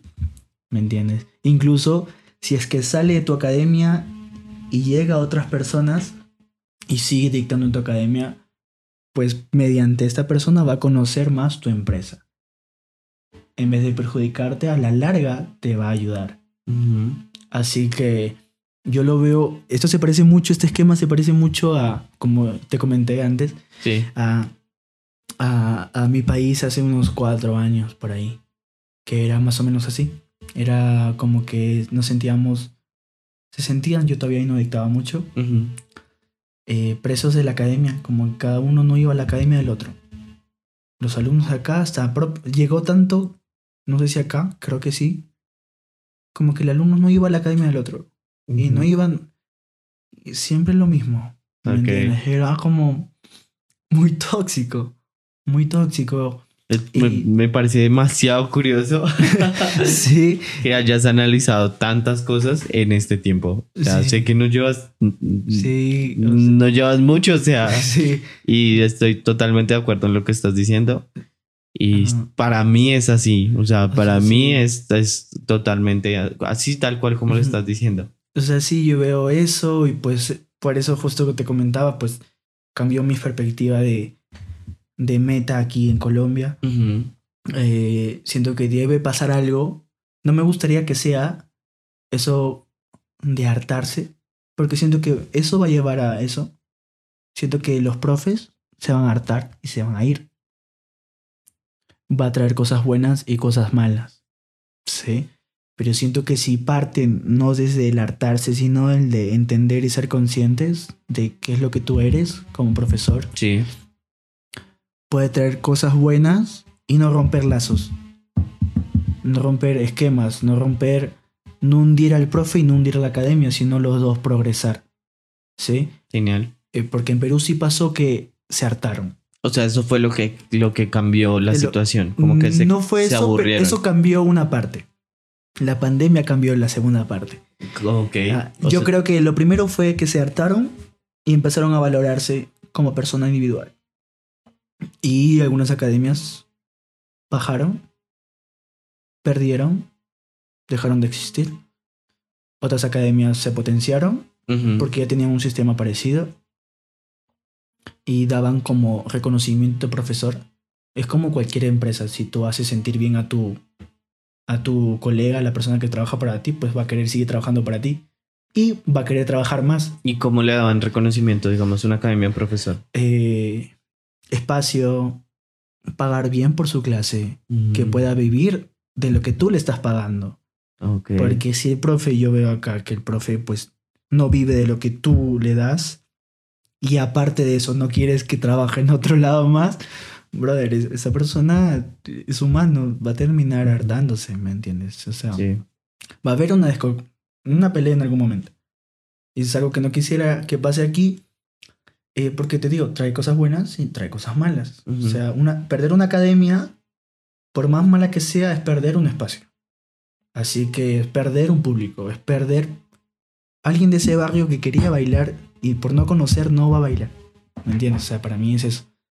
Eh, lo segundo que pasó, yo creo que les puede nutrir a ustedes, es como primero darse ese valor de, de pensar un poco y ser coherentes. Justo se lo dije a alguien que es por el motivo por el cual como yo cambié mi meta. Y yo le digo a mis alumnos que se puede vivir de la danza. ¿Sí? Mediante el ejemplo. Yo ahorita no vivo absolutamente de la danza. Vivo ahí bien. Sé que ahorita estoy como un stop porque estoy de vacaciones. Pero cobrando, tú haces una clase suelta y cobras 15 soles tu clase. ¿Va? Van 15 personas, 20. A tú cobrar 15 soles tu clase, tú multiplicas, son como 300 soles. ¿Va? Sí. Sí. O sea, no. Entre 20 personas. Sí, van 20 personas. Sí, y... 300 300 mil pesos. A 15, sí. Claro. Y tú con esos 300 soles no vas a vivir. O sea, no vives con 300 soles. Pagas DEPA, tienes familia. 300 soles en pesos es como... 300 mil. 300 mil. Sí, solo que le quitamos los ceros. Sí, ajá. Ya. Es casi igualito. Y, o sea, a eso voy. O sea, yo le digo a mi alumno que vive de lanza pero yo cobro esto. Y yo siento que si hago eso, yo le estoy mintiendo. Porque yo no vivo de esa clase que ha pagado. Yo no vivo... Así haga tres, tengo 900. Es, es un sueldo mínimo aquí. Pero el sueldo mínimo aquí, pues no es el mejor. El, sueldo mínimo de Sudamérica en, general no es el mejor. No es el mejor, es de los más. Es, de los más bajos. Es de los más y uno no vive con sueldo mínimo. Vive con sueldo mínimo y cachuelos, o ah, en Perú se dice cachuelos, es como trabajos externos, trabajos así. O sea, ingresos adicionales. Ajá, ingresos adicionales. O sea, no es real. Y por eso yo no, no se puede cobrar eso. No se puede cobrar eso. Eh, tiene que ser mejor remunerado, eh, mejor valorado tu trabajo, porque literal, tú al cobrar eso dictas más veces. Al dictar más veces gastas más tu cuerpo, menos tiempo de vida en la danza. Creo que ese es, el, ese es el pensamiento, o sea, ahí está el punto. Sí, igual se puede vivir de lanza de muchas formas. Ahí está el punto. Digamos, la otra vez estábamos discutiendo sobre los eventos. Entonces estábamos haciendo una comparación entre... En un evento se, se, cobraron 5 mil pesos la entrada a unas batallas de público.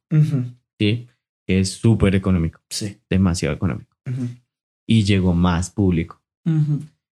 Y en el siguiente evento se cobró a 10 mil pesos la entrada. O sea, el doble que para mí igual sigue siendo económico, pero la gente no está acostumbrada a que se le cobre 10 mil pesos. Y cuando tú les dices 10 mil, es como, uff, está carísimo entrar a esas batallas. Sí. Sí.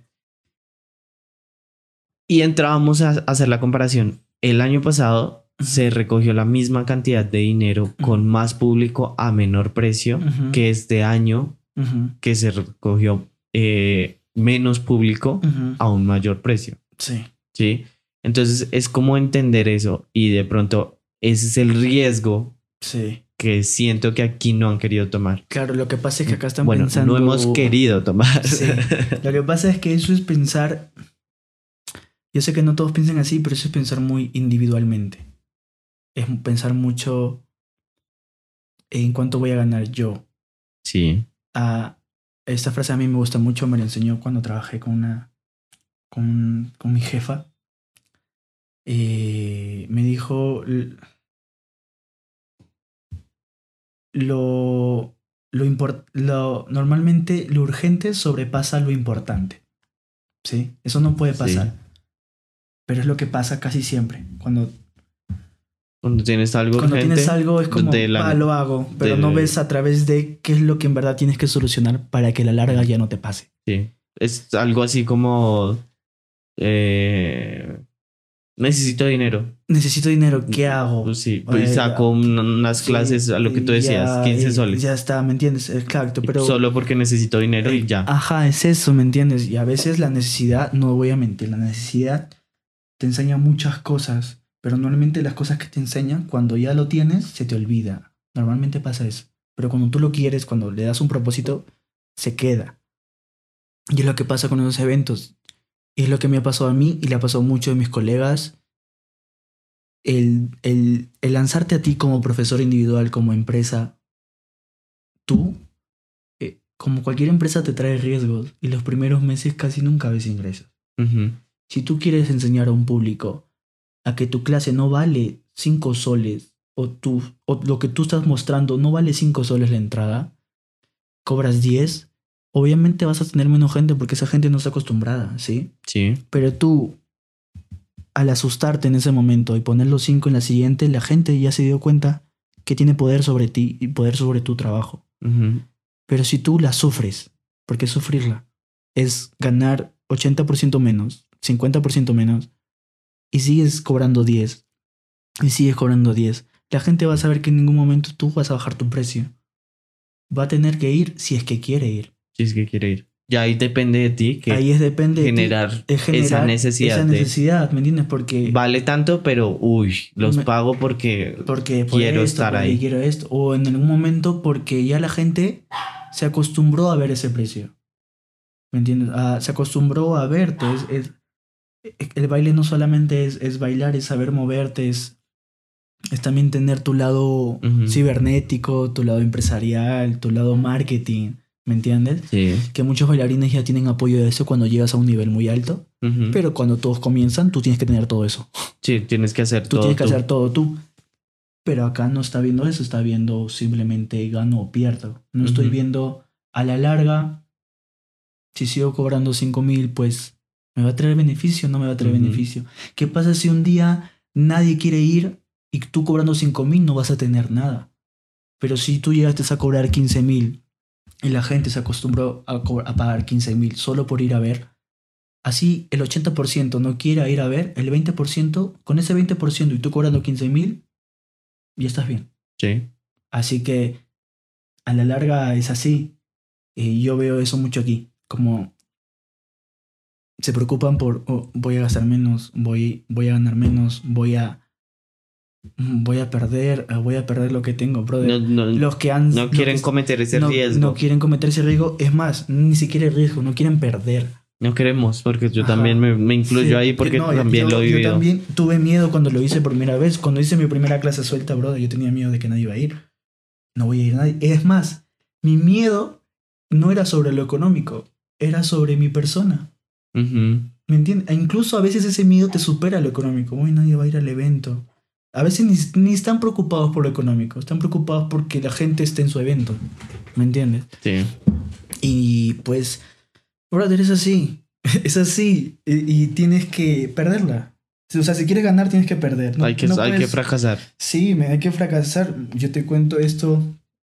Cuando yo estaba en el dancehall en Perú, brother, a mí me iba muy bien. O sea, me iba muy bien. Por muchos factores, porque me gustaba, tal vez porque era bueno, pero también es porque no habían hombres enseñando dancehall en Perú. Ya. Había uno, dos, pero no, no, no, mm, tal vez por suerte no sobresalieron tanto en algún momento. Cuando yo entré, pues la industria dancehall hombre aumentó. Y gracias a que vieron que un hombre, pues también hace dancehall, porque en Perú era, no sé, creo que en bastante, en Sudamérica hay mucho más mujeres en dancehall. Y y a mí eso me ayudó. Era algo como distinto. Simplemente por ser hombre. Sí, te vieron que lo hacías bien y que te iba bien, con eso, entonces fue como... Va y, brother, a mí me fue muy bien entonces, o sea, económicamente y, y en nombre, pues me iba súper bien. Cuando yo quise salirme del dancehall, fue. eso fue, eso fue una montaña rusa de emociones y económica, o sea, de mi 100% que ganaba, comencé a ganar 15% de lo que yo ganaba, o 20%. ¿Y, que, te saliste a qué? ¿A coreo? O, sea, me salía, a, claro, a, dar lo que yo quería dar. O sea, iba a una clase y decía, chicos, vamos a hacer una herramienta, vamos a hacer esto. Dejé de subir contenido netamente a dancehall. Comencé primero a combinarlo. Uy, ese es otro miedo. Ese es otro miedo, me acuerdo que también fue otro miedo. o sea, fue un proceso eso, Eso que tú acabas de decir es súper súper importante del hecho de darse el riesgo de hacer una clase como uno la quiere hacer. Sí, y no hacer una clase como a la gente le gusta, O como debes hacerlo. Para llenar la clase. Exacto, o sea, eso voy. O sea, brother, fue muy difícil. eso pasa mucho, muchísimo, muchísimo aquí. O sea, que, que ya el bailarín eh, ya no, no enseña lo que quiere enseñar, sino enseña, y lo digo yo mismo en mi mismo caso, termina uno enseñando una forma para que la gente... Que es estructuralmente aceptable. Exactamente, que sea aceptable para que esto, entonces, eh, te lo pongo un ejemplo uno entiende que las personas eh, que no quieren ser bailarines, pero quieren bailar por divertirse, claro. que es como un mercado muy grande, eh, pues no les gusta que los pongas a hacer un ejercicio de experimentación, de que cojan un paso y lo construyan y puedan sacar más variaciones y que ese paso realmente lo interioricen en su cuerpo. Sí sino quieren es llegar a hacer una rutina chévere y divertirse y, subir una historia y chao. Entonces el bailarín termina en un punto donde para generar ingresos terminamos haciendo solo este tipo de clases porque si no la, academia no te va a pagar. ¿sí? No vendes. Segundo, no vas a llenar la clase. sí. Entonces, por ende, pues ya no vas a tener ese trabajo que representaba un ingreso adicional a lo que tú estás haciendo. Que adicionalmente es complejo conseguirlo y que no es lo suficientemente bueno para poder sostenerte. Sí. Entonces estamos diciendo que una academia te paga entre 35 mil. Mentiras. Hay que academias que pagan menos, pero bueno, vamos a ponerlo alto. De 35 mil a 40 mil pesos por una hora de clase. Sí, Si tú dictas una sola clase en la academia, eso te da un promedio de 140 mil pesos mensuales. Con una sola clase en una sola academia. Claro. Eso es lo que te ganarías por dictar eso.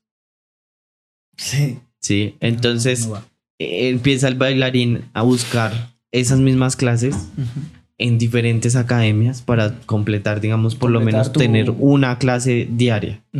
¿sí? Y poder hacer algo más de dinero. ¿sí? Si tienes clases de lunes a viernes, son cinco clases. Sí. ¿sí? A 140 mil pesos son 700 mil pesos mensuales. ¿Sí? Y volvemos al tema. Ni siquiera es el mínimo. Sí. Brother, y eso es algo muy, muy peligroso.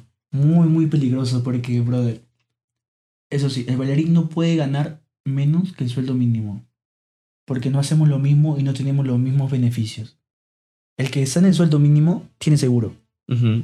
Tiene planilla. Y va a tener tal vez dinero cuando sea viejo. Los bailarines no. Yo. Y, y los bailarines cobran lo mismo, sea feriado o sea día normal. Sí. Los que cobran sueldo mínimo no tienen, tienen eso. O sea, es como. No, no puede ser lo mismo. No puede ser lo mismo. Es como. Si o sí, el bailarín tiene que ganar más. Al menos a nivel mensual. Ah, y acá menos. O sea, en Perú ya era grave porque estábamos como entre ahí y un poquito más. Ya era grave. Pero tenía un, un salto muy grande por la pandemia. La pandemia en muchos países desfavoreció, en mi país pues favoreció a nivel industria. Ok. ¿Por qué crees que pasó? Pasó porque... Uh, todos dejaron de bailar, comenzaron las clases online. Primero eso. La clase online fue perjudicial y fue muy favorable. Te abrió a un público distinto. ¿sí? Te habló casi mundialmente. ¿sí? No, tus clases no solo tomaban de Lima, sino de otras provincias, fuera del país. ¿sí? Y eso Pero para las personas que tenían público. Para las personas que tenían público, para las personas que no tenían público no, pero después viene a favorecer para esas personas. Que es en Perú, pasó que los primeros que abrieron clase dijeron, brother, bailar ahorita y estar en una academia es un lujo. Porque nadie puede, porque estamos en pandemia. Así que pusieron, antes las clases estaban así, casi igualitas como acá. No te pagaban casi, no te pagaban igual al profe, pero hablo de las clases sueltas. Ok. Estaban entre 15, 20 soles, tres profes, workshops así, bien, bien locazos. Ok. Y ya, y dijeron, no, es un lujo, voy a abrir solo voy a alquilar un espacio grande y solo van a haber 20 cupos. A 30 soles cada cupo. A 25 soles cada cupo. Y la gente, pues era un lujo. Y la gente se dio cuenta que nadie bailaba presencial. Y si tú querías salir pues paga tus 25 soles. Sí. Pues paga tus 30 y la gente lo pagó. Comenzó así. De que el baile era un lujo por pandemia. Y después siguió, siguió, siguió, siguió. Y después el aforo aumentó, ya no eran 20, eran 25 que se podían meter. Ahora en 30, ahora ni lo respetan el aforo. Y pero comenzó así. Y ahorita ya la gente ya se quitó de que es un lujo por pandemia. Simplemente es lo que vale. Es lo que vale. Ahora, tú ves allá, y es lo que comentaba justo con unos colegas aquí. Eh, acá cobran, el, el profe top cobra 15, cobra 20 soles su clase suelta. Allá 15 soles cobra la persona que está empezando. Ya. O sea, esa persona que tal vez no tenga mucha experiencia y quiera atreverse a sacar una clase suelta, te cobra 20, pues. Te cobra 15. Y la gente paga. ¿Sí? Tiene su público, si la coreo gustó, también. Si ves ahí un trabajito acá, ¿no? muchas cosas influyen cuando ves una clase suelta. Pero es lo normal. Y una persona, un bailarín promedio, un bailarín pues que tiene ya su experiencia, que es profe, que está ahí, ¿no? Que, la, que le está dando, pues cobra 25, 30, 35. La clase suelta por persona. ¿Sí? Y a la persona, si tú lo llenas, pues normalmente, si tú lo llenas, el aforo máximo, si los que respetan, es de 25 a 30 personas. Sí. Si sacas cálculo a 30 personas cada uno, es un sueldo mínimo por clase suelta por una clase, por una hora y media que tú haces en el mes. La diferencia es abismal. Claro. ¿Me entiendes? Claro, claro. nadie te hace una sola clase suelta. Te hacen dos, te hacen tres. Incluso como yo, hay muchos profesores también en Perú que tal vez no están tanto en las academias ya, porque las academias se dieron cuenta que es lo que se dieron cuenta que no tienen poder sobre nosotros.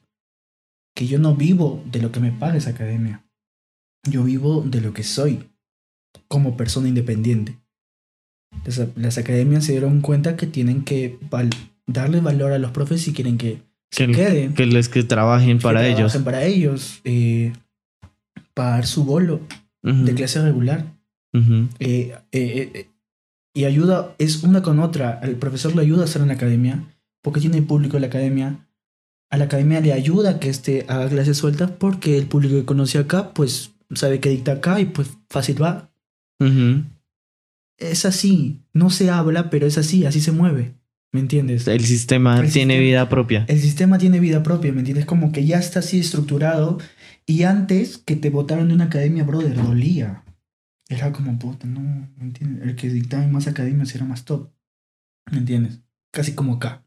Si dictas en más academia, pues fácil tienes para vivir. Sí. ¿Me entiendes? Allá no, bro. Eso. ¿Me entiendes? Es como allá Ni siquiera aquí. Sí. Yo he hablado con diferentes dueños de academias y me dicen, pues no, no me va bien. Sí, ¿me entiendes? Es como, es así. Me iría bien, hasta me han dicho, me iría mejor sin academia. Algunos hacen academia por corazón. Por amor al arte. Por amor al arte. Súper bien. Pero como te digo, o sea, es, es, es así. Y allá ya es como yo digo, yo sí lo veo de manera, al menos como yo ahorita estoy llegando a mi trabajo y como veo de muchos de mis colegas, es como, brother, si te quitan de una academia ya no duele. Mira que... No, no duele, o sea, literal. Acá fue el contrario. O sea, como que el, el hecho de que saliéramos de la pandemia. Sí. Fue como la explosión de que la gente quería tomar talleres.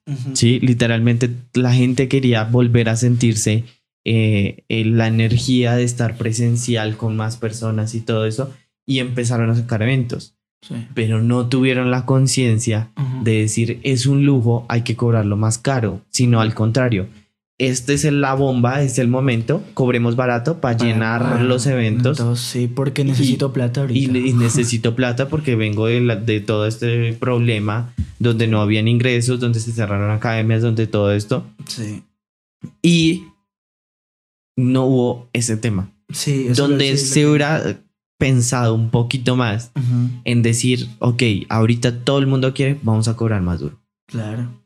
Sí. O sea, como te digo, nosotros fue por fue por coincidencia, fue porque lo pensamos. Sí. Fueron muchos factores. Por eso digo, no culpo a la industria aquí de cómo estén.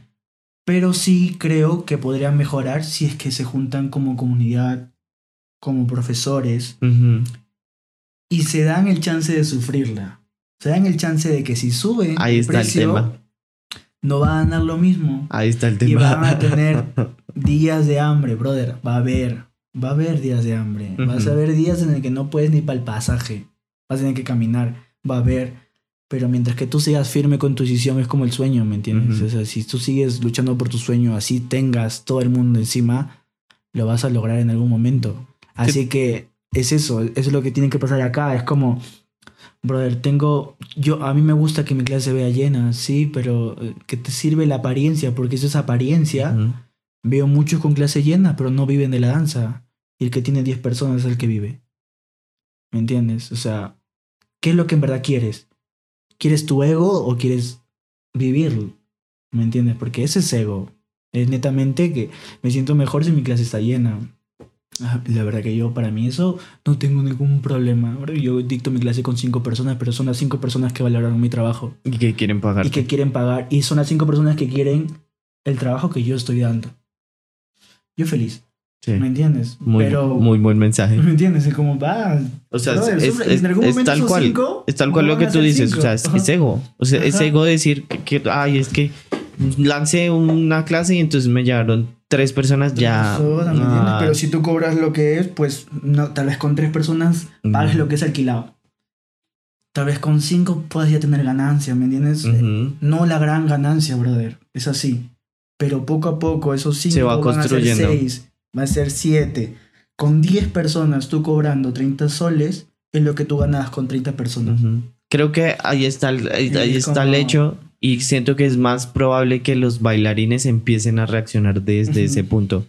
porque, digamos, convencer a las academias Sí. que entren en ese, en ese ritmo es más complejo. Es más complejo, pero igual, yo siento que las academias, mira, las academias la tienen un poquito, tal vez, tienen más riesgo, sí, porque es más inversión, eso sí, pero tienen más las de ganar también, ¿me entiendes? O sea, Pero no lo ven. pero es que no lo ven, eso es lo que yo voy, o sea, las No lo ven. no, no lo están viendo. O sea, sienten que, que es como una competencia, entonces Ujú. Y era algo que, que, que estábamos hablando y siento que también tiene que ver eso. Es como ahorita en la actualidad de acá, los talleres, Ujú. y yo he visto en general, la mayoría de los eventos no Ujú. se están llenando. O sea, sacan talleres y la gente no quiere pagar. Sí. O sea, prefiere gastarse el dinero porque sé que hay dinero, Sí, eso Sé es lo que, que hay- también veo. que hay, que hay o sea, hay Eso- la eso- posibilidad económica, pero prefieren gastarse el dinero en cualquier Sí, otra cosa sí, que eso. Porque cuando es- te sacan un taller que cuesta 80 mil pesos, pues dices, ah, pues igual no vale tanto la pena y pago mis clases de 5 mil. ¿sí? Sí. Hay academias donde hay, una, hay mensualidades de 90 mil pesos todas las clases. ¿Sí? Sí. Que a la, a la final sí sale como 2 mil, 3 mil pesos por clase. Estás Y una pagando academia, por no hora. vive, una academia no vive de eso. güey. Exactamente. Entonces, siento que ahí está el hecho de lo que tú decías, que el bailarín se canse y empiece a hacerlo y obligue desde o sea, su sí. punto No a que si las academias lo enseñar. Es como Bueno, es, pues es- los dos. Ambas son. Acostumbrarlos, ambas son. Sí, es. Solo que si te dices enseñar suena más lindo Sí. que decir obligar. Sí, no, yo te- no, sí. Es, como, es obligar a la otra persona que valore tu trabajo. Exactamente. Sí, no, eso- pero si tú no lo valoras, pues menos va a Sí. venir una academia a valorar. Sí, y, no- y no está mal que no, que no haya gente o que la gente no quiera. Yo, por ejemplo, eso lo veo por temas de gustos. ¿Me entiendes? Por ejemplo, no sé. Si tú eres alguien famoso eh, y una persona que, eh, por ejemplo, que tú y yo admiremos, ¿no? Yo voy a querer pagar su clase porque admiro a esa persona, porque me gusta su trabajo. Si está muy caro, voy a hacer el esfuerzo. Si está económico, pues lo voy a pagar. Pero es un tema de gusto. Eh, hay una persona que no le gusta a esta persona y puede estar muy barato, pero no lo va a pagar porque no le gusta. Brother, no está mal que no le guste tu trabajo a todo el mundo. O sea, no está mal. Eh, eh, cuando yo, a eso es lo que iba, cobran muy barato, cuando ven algo caro dicen, pues, pues no, puedo, puedo pagar este más barato, ¿sí? Pero va a llegar un punto donde él va a tener o ella va a tener la necesidad de tomar tu clase. Va a tener, va a querer, va a admirar por X motivos, admiración personal, admiración de trabajo, laboral, dónde bailaste, con quién bailaste, con quién estás, con quién paras, no lo sé va a haber un motivo que va a incentivar a esa persona a pagar tu clase. Y no la va a ver cara, brother. Va a decir, no, es que yo quiero estar con él y- yo voy a pagar. ¿Sí? Y no es aprovecharse de eso. Es enseñar a la persona, porque también no te puedes ir de mambo a decir, ay, no todos quieren estar conmigo, voy a cobrar 100 soles de mi clase. No, o sea, hay que ser equilibrados. Eh, pero existe eso, por ejemplo, hay una clase, hay, hay- hay clases en Perú, en costa 50 soles, la clase suelta, con algunos profesores. No voy a decir nombres. Eh, brother, pero yo de esas clases, yo voy y he ido a una, he ido un par de veces a algunas, y no lo veo caro. Pero ¿sabes por qué no lo veo caro? Porque si yo veo de afuera y no conozco a nadie, esos 50 soles me duelen. Son caros, son 50 mil pesos. Pero si tú tomas la clase, o si tú admiras a la persona o te gusta su clase, no lo ves caro. Lo valoras. Lo valoras y dices, oye, brother, su clase sí valía 50 soles. Ujú. Y además que es- son personas que quizá cogen esos 50 soles y no se los van a gastar en, Brother, y son. en y son- comida. No, claro. y Son personas que ese, esos mismos 50 soles los Mm. están invirtiendo lo a generar Sí, más cosas, más a tomar cosas, clases. Y te dan más oportunidades. O incluso Sí, hay personas que tienen cierto. familia. ¿Me entiendes? Ujú. Uno está bien lindo acá viendo la danza, pero hay bailarines que la sufren porque tienen familia, tienen hijos, ¿me entiendes? Y, brother, con tus 10 soles que pagas por clase, no, no paga el estudio de sus hijos. O sea, es así. Es así de simple. Así que yo lo veo eso por un tema de, de sufrirla y de gustos. Mi clase va a estar así siempre. Hasta, y si no va a estar siempre, va a subir, pero no va a bajar. Yo ya pasé por donde esos 10 soles, yo he cobrado 10 soles. No en clases sueltas, yo me han pagado clases Me han pagado clases hasta con Gatorade, pues. Mm, Yo, he pagado, yo, yo he pagado derecho de piso, yo he pagado, estaba ahí. No es pagar derecho de piso, pero es, es un término que pasa mucho en la danza, como, oye, bro, de nadie te conoce, como estás empezando. Ven, entonces, A eso te refieres a derecho Claro, de piso. Eso es derecho de piso. No, ¿Cómo? ok. Eso es derecho de piso. Que no te conocen, entonces ¿Cómo pues no te pagan. Ven, no te pagan. O te creen que te están haciendo un favor. Ujú. O te doy 20 soles, te doy 10 soles por tu clase en el workshop. ¿No? Eh, no digo que esté mal del todo, no está bien del todo tampoco. Debe haber un promedio de reconocimiento fijo, como lo más mínimo, para un profesor, yo creo. Pero después va avanzando y tu experiencia, tu trabajo, todo eso aumenta tu bolo, como en toda, como en toda carrera. Yo aprendí de acá, aprendí de acá, ha- hago esto ahora, pues tal vez vale 10 soles más, 5 soles más, tal vez vale ah, mira, tal vez no tengo todas esas herramientas, pero empresarialmente te jalo esto. Tiene un precio. Sí. O sea, yo también estoy en contra de esas personas que dicen, oh, yo bailo increíble, pero esa persona es muy comercial, no sabe bailar nada. Brother, sí, pero la realidad es que esa persona vive de danza y tú no. Ya. Así que de nada sirve Tal que seas cual. buen bailarín si no sabes moverte de diferentes ámbitos. El, el hecho es, es, es, es todo muy... Es, tiene que haber un equilibrio. un conjunto. Un conjunto de saber trabajar aquí, saber trabajar aquí. No digo que tras- transgiverse la cultura siendo comercial. Ujú. Puedes hacer cultura con otra canción. Puedes hacer cultura subiendo tu, tu video en la hora exacta. Ujú. Darte cuenta en dónde hay más interacción. Hay un montón de factores en el que te puede ayudar a ti a no estar criticando a los que sí tienen. ¿Me Ujú. entiendes? O sea, yo creo que todo es muy... eh, Generalmente la crítica nace del hecho de que quieres, quieres lo que el otro tiene. quieres algo del otro. ¿Me Sí, no necesariamente tiene que ser todos los seguidores, Ajá. pero de pronto Sí. es algo de reconocimiento o quieres tener más personas en tu clase. O quieres ser más valorado porque crees que tu trabajo vale la pena. Y tal vez tu trabajo vale la pena, simplemente que tienes que moverte por, por otro lado. Tal vez, ¿me entiendes? Eso, eso sí. Tienes que ad- adquirir las habilidades Adquirir, para poder ajá, lograr es ese así. tipo de cosas. Y también, o sea, a nadie le quita. En todo trabajo hay, hay momentos de suerte. De estar en el momento preciso que hace que la carrera Lo que de hablabas del entorno. del entorno. Que hay momentos que en el que, ¡pum!, vuela de la nada, no sabes cómo voló, pero estaba aquí contigo y ya está arriba. Brother, pues tuvo su momento. Todo bien. Ya verá él o ella si aprovecha el momento y le pone esfuerzo y se mantiene. Porque veo muchos también que tienen momentos. Yo creo que todo bailarín ha tenido su momento en el que es como.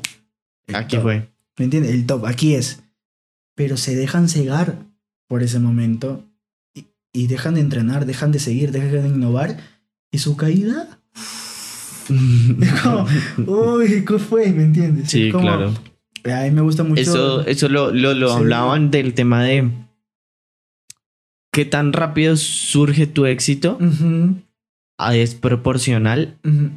A, lo, al- a la caída. A la calle, claro. Sí. Sí. Entonces, entre más rápido tú subas, Ajá. o sea, como que un momento, ¡pum! Subiste Sí. y ya estás ahí, Sí. más rápido va a ser tu caída. Si tu proceso de éxito Ujú, ha sido de constancia Ujú. y de ir aumentando trabajo. y de ir logrando cosas y cosas y cosas y cosas y cosas hasta que ujú, llegas a un punto de éxito grande, lo más probable es que te mantengas más tiempo ahí. Y que tu caída no sea. O sea, tu caída no va a ser acá, va a ser. ¿Me entiendes? O sea, ¿por qué? Porque Sí. todo lo que. Mi trabajo, pues me sostiene, ¿me entiendes? Exactamente, tienes una base sólida Sí. que no va a permitir que te permitir vayas que para te el vayas. suelo de una vez. Exacto, pasa, pasa. Yo creo que eso es algo como debemos concientizar. Porque yo sí estoy convencido, ¿verdad? Eso de, por ejemplo, de memoria corporal, el de ver la competencia, el de que uno no es mejor que otro, son los que todos te, todos te, lo- todos te lo dicen, pero no se escuchan lo que dicen. O sea, Y lo, que tú decías, como que lo tienen ahí, pero ni siquiera se toman el tiempo de, pensarlo. Sí, como no lo piensan, no lo estructuran, no ven más allá, ven lo urgente. Ven el comer mañana, ven Lo el comer urgente es no lo importante. Exacto, ven el. Yo quiero esto, pues ya, ¿qué hago eso? Ya eso, pero brother, tú tienes eso y qué más. Paso, ya tú ves que comes mañana, pero no vas a, no estás viendo qué comes la semana que viene. Es como. Es así. Siempre hay que tener un plan B, un plan C yo estoy de acuerdo con lo que uno, por ejemplo, me gustó mucho cuando me comentaste es que pues has estudiado cocina. Ajá. ¿Me entiendes? Tal vez no es algo que vas a ejercer o que sí, pero tienes un plan ahí. Ahí, ¿me entiendes? Una reserva. Una reserva. Backup. Backup, ¿me entiendes? No todos la tienen que tener, pero cada uno pone su plan B a lo que quiere. Ujú. Yo tengo plan B, no sé, algunos tienen plan B en estudio. Yo no quiero dictar, quiero hacer esto. Tengo un plan B en, en estudio, tengo un plan B en, en esa universidad, tengo un plan B, tengo un plan C en diferentes cosas que la danza te puede dar y que la gente no conoce, pero sí se puede. ¿Me ¿Entiendes? Eh, de que se puede, se, se puede. Simplemente es, es, es pensarla, es ver, ser consciente y actuar. Porque después de todo lo que hemos hablado, que es pensar, es el actuar. Ok. Hay personas que piensan mucho y lo dicen, pues son de boca para afuera y no se ve, ¿me entiendes? Este, este es mi plan B. Sí. El podcast es mi plan B. Digo, ah, ¿cómo es? es? Es el actuar y eh, cada uno tiene su propia lucha. Hasta en lo más simple. Por ejemplo, yo idolatro y digo mucho la danza y toda la vaina, brother, pero como súper mal. Yo como Ok. súper mal y mi carrera me pide que coma bien. Sí. Así que Es muy es importante. algo que está ahí y sigo aprendiendo. Estadísticas, estadísticamente Es- el 60% de tu éxito en una disciplina como la danza es la Es la alimentación. alimentación. ¿Ve? O sea, hay algo en está contraproducente con mi vida. Así que es algo que tengo que seguir aprendiendo, seguir mejorando. Espero lograrlo en verdad. Soy Sí. muy terco con ese tema. La comida es un talón de Aquiles para mí. Yo tengo eh, escuchado, o bueno, es- son personas que como, como- que trabajan con el tema de, de mejorar como tu productividad y todo este tema. Ujú. Y dicen que si tú quieres lograr real disciplina en Ujú. cualquier cosa, empieza con el tema de la comida. Porque es que la comida Es, verdad. algo que, que está todo el tiempo. Sí. Todo el tiempo. O sea, verdad. lograr controlar algo que se te Sí. presenta en todo el día. Porque tú todo el día estás así como. Qué rico esto. Sí. Qué rico Sí, unas papitas. Sí. Eh, qué rico una gaseosa. Sí. No, y tener disciplina en ese, en ese punto ayuda a tener mucho. disciplina en cualquier ámbito. ser. O sea, si lo logras ahí, Ya el resto es, sí, yo creo es que- papitas. Yo creo que lo único que no soy disciplinado es en eso. Es como, Sí, sí, sí. sí, sí. No, yo, yo sí valoro mucho la disciplina. O sea, la valoro, pero sí, la tengo aquí. La tengo aquí y digo, para mí talento, las huevas. Talento... Ya, ya, Talento ya. no. Por eso no. tampoco te gusta la palabra Sí, por talentoso. eso que no, por eso no me gusta mucho la palabra talento, cuando es talentoso. ¿Talentoso? No, sí, trabajador, Trabajador, trabajador, ¿y disciplinado. Dígame disciplinado. A mí no me diga Sí. talentoso. Es que llegó la parte en el que talento este, pierde su momento, ¿me entiendes? Ujú. Yo lo veo más como el talento, como, como esos momentos en la carrera en la que surges. Pero si no trabajas, pues te caes. Sí. Y el talento lo veo así, como es, te, va, te va a llevar a ser más rápido, pero si no trabajas, no te mantienes y Ujú. el disciplinado te termina superando. Es así. Eh, yo, por ejemplo, yo me considero esa persona que estaba ahí, ahí, ahí, y yo siento que sí.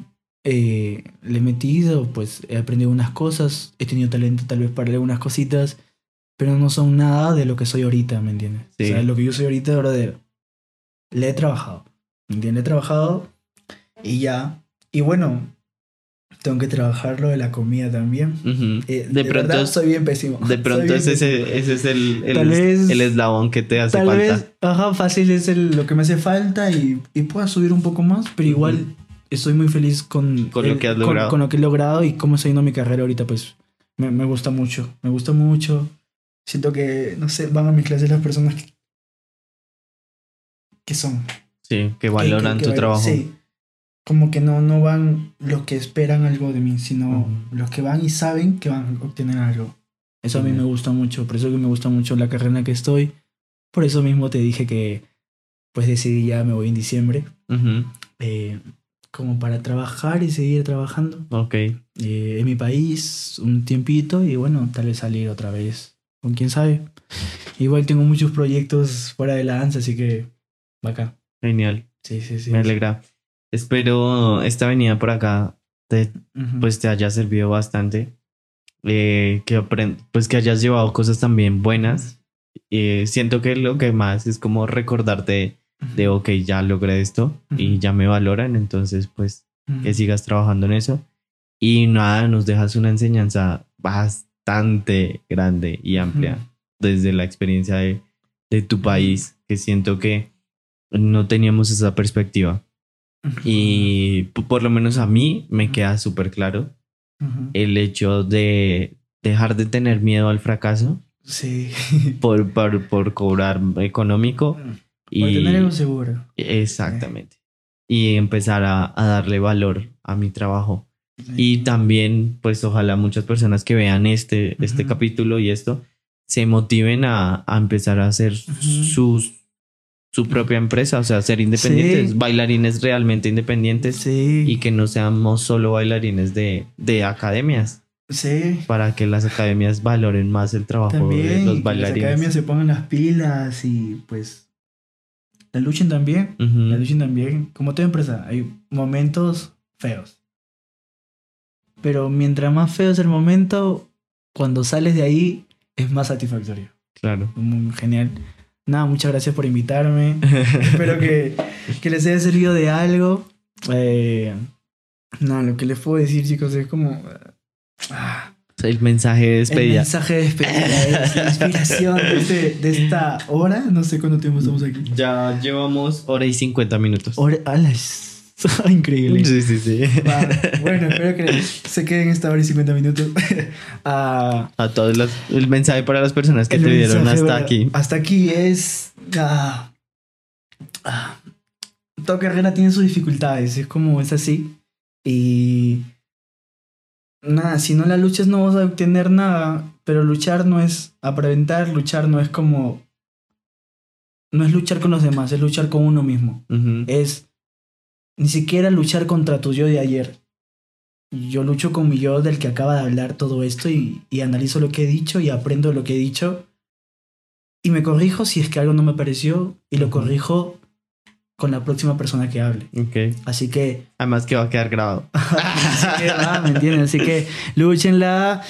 Van a pasar tiempos difíciles, pero va a ser, va, va, va a venir ese momento en el que tú digas, oye, estoy, estoy bien tal vez no tengo lo que la economía que soñé en algún momento, pero eres feliz, eres tranquilo, estás bien y te da pie a, poder seguir avanzando y crear eso que tú quieres. Cada persona tiene un sueño distinto, no necesariamente económico. Así que lúchala, lúchala y no dejes que lo urgente supere lo importante. Supere lo importante. Creo que es la frase de este, de este capítulo. Sí. Nada, quería ah. darte las gracias por venir, por eh, darte la oportunidad. Eh, no nos conocíamos y me pareció un gusto haber conocido eh, tu forma de pensar. Sé que solo es una parte, pero igual pues en estas dos horas creo que conocí bastantes cosas muy chéveres. me llevo bastantes enseñanzas de parte tuya. Y mm, nada, en serio, gracias por darte la oportunidad de venir a hacer una grabación con alguien que, que yo creo que nunca habías visto en tu vida. sí, todo bien, la pasé genial también, increíble. Me alegra mucho que, que pues haya sido también eh, bueno pues para ti, que lo, que lo hayas disfrutado. Y, y nada, bienvenido acá. Siempre cuando necesites. En mi próximo viaje. Sí. Exactamente, cuando vengas pues ya ya tienes acá un contacto, alguien con quien puedas pues, conversar sobre ah, la, vida. o no, hacer cualquier cosa, lo que necesites, pues me vas comentando, pues ya estás aquí. Y si alguna vez pisamos suelos peruanos, pues ah, también te estaré buscando. Sí, sí, por allá. sí, con todo, le vamos a pasar chévere. No soy buen guía, pero me puedo divertir bastante. Claro, no, y además que Perú está en un momento, siento yo, donde la danza ha crecido bastante. Y han nacido referentes que antes no, no se conocían y se han pues expuesto a niveles a nivel global. internacionales. Entonces es muy chévere tanto en coreografía como en freestyle y, eventos que también pues mucha gente digamos, los freestylers acá, eh, como que uno de sus propósitos o sueños generalmente es llegar al pura calle en Perú. Claro, el, pura calle es increíble. es, Exactamente. Es otra cosa el pura calle. Es, una magnitud increíble. Exactamente, es como si ah, yo he hablado con varias personas me dicen que es como el de los es el evento más importante en Latinoamérica. Sí, para llegó, llegó, llegó un momento a nivel estadístico Llegó un momento superar al Río H2K. Eh, El río Chosca es, es nivel mundial. Y en un año me acuerdo que el Puracay lo superó por, un, por una estética que hizo la ESPN. Mm, O sea, o sea, ya, ya están metidos en otros niveles. Sí, está en otros niveles ya muy Sí, sí. grandes. Y por acá sí. Este año bajó, pero por la pandemia y toda esa vaina. Ujú. El año anterior también, mucho más. El año anterior fue virtual por acá. Uh, Sí, creo que Sí, este, la pero igual yo creo que espero que en algún momento retome lo que era. eh, bien y presencial. que la brother, revienten La durísimo. reviente duro, porque, brother, el por acá es una experiencia grandiosa. Eh, la gente, tantos países, eh, las batallas, eh, brother, el escenario, es como, es ver eh, esa magnitud de... Me gusta mucho cómo venden la danza en el por acá. Ok. Aparte de que yo soy de, de- yo era de D1, D1 acá es una tienda, allá D1 es una academia muy importante. Muy importante. Ok. Y es la que hace el por acá. Ya, ya. Así que yo soy de ahí. y hice mi carrera ahí. eh, pero el Pura Calle presenta la danza como algo a nivel cantante, a nivel extraordinario. Es como el que Sí. está ahí, tú ves todo un coliseo aplaudiendo a ese bailarín, ¿me entiendes? Sí, sí. Es una magnitud la, la increíble. importancia suficiente al artista. y te llena mucho. Es como, es muy chévere que tengan ese sueño porque te, para mí da esperanzas a muchos bailarines en el, yo quiero llegar ahí. Como, yo quiero eso. Y te da y logras cosas en el camino para lograr eso. Hasta a veces te olvidas de, de De- la calle, pero te hace lograr cosas. Yo creo Sí, que sí, estas sí. pequeñas inspiraciones de la vida son muy nutritivas para, para el sueño de uno. Así que Sí, bacán. Por calle, Hay chévere que, que lo hayas hay que mencionado. ir, hay que ir. Me olvidé de mencionarlo. por Sí, sí, calle. sí. Increíble. hay que estar allá y hay que vivir la experiencia de, de Perú. Y bueno, conocer Perú que Conocer, tiene sí, lugares. La comida, la comida. sí, sí, Perú está considerado como una de las gastronomías más ricas de Latinoamérica. Ha ganado muchas veces como no- el- Allá a está, pues, está Gastón Acurio, que es uno de los Ahí chef tenemos más- una concordancia. Es el más conocido. el más Pero no el- reconocido el a mejor. nivel internacional, yo creo. Sí, es que lo que pasa es que Gastón Gurúa es más empresario que cocinero. Ya, pues eso. Pero sí, lo Pero sí entonces se- lo que hizo fue como Potenció, eso sí, potenció. lo hizo reconocer a nivel eh, Mundial. extranjero, por Sí. decirlo así. Hay una, hay una, hay unas competencias así como lanza en la cocina, en la que Perú ganó muchas veces el primer puesto en el mundial. Ujú. Y creo que en, una, en un año le ganó la francesa, creo. Ok. Sí, el, Lo que pasa es que Perú tiene influencias de muchas gastronomías. Sí, y yo creo que es una países combinación así muy, muy, Muy- loca. Que Lo- lo mantuvo último- sus raíces con influencias de otras Sí. cosas, sacando platos que uno dice, wow. Ah, sí, lo último, lo último que leí fue que una chica ganó. Como una chica peruana ganó el, no sé, mundial de cocina, uno así. Genial. Eso sí, súper bacán, le digo, locazo. Ahí está la, la invitación abierta a que todos los bailarines nos animemos a, Sí, Ir vayan allá a Perú. a bailar, a comer, a Sí. disfrutar y a conocer de muchas Sí, cosas. Sí, sí, sí. Y van a aprender mucho ahí también. Como que también se van a salir con Ujú. algunos disgustos. Como en todos los países. todo claro, claro. No todo es color de rosa. Es sí. cierto. Bueno, muchas Nada. gracias a, a- a toda la gente que nos está viendo. Invitadísimos a que pues sigan las redes sociales tuyas, como te Ah, encuentran estoy también. como Luis Escobal. Con doble S, me lo acabo de cambiar. Ok, Sí, antes estaba como Luis Escobal DH. Ok. Dazzle, Ahora puse Luis Escobal, nada más. nada más. ¿Y Sí. solo Instagram? ¿Solo manejas Instagram? Sí, yo ahorita solo manejo Instagram.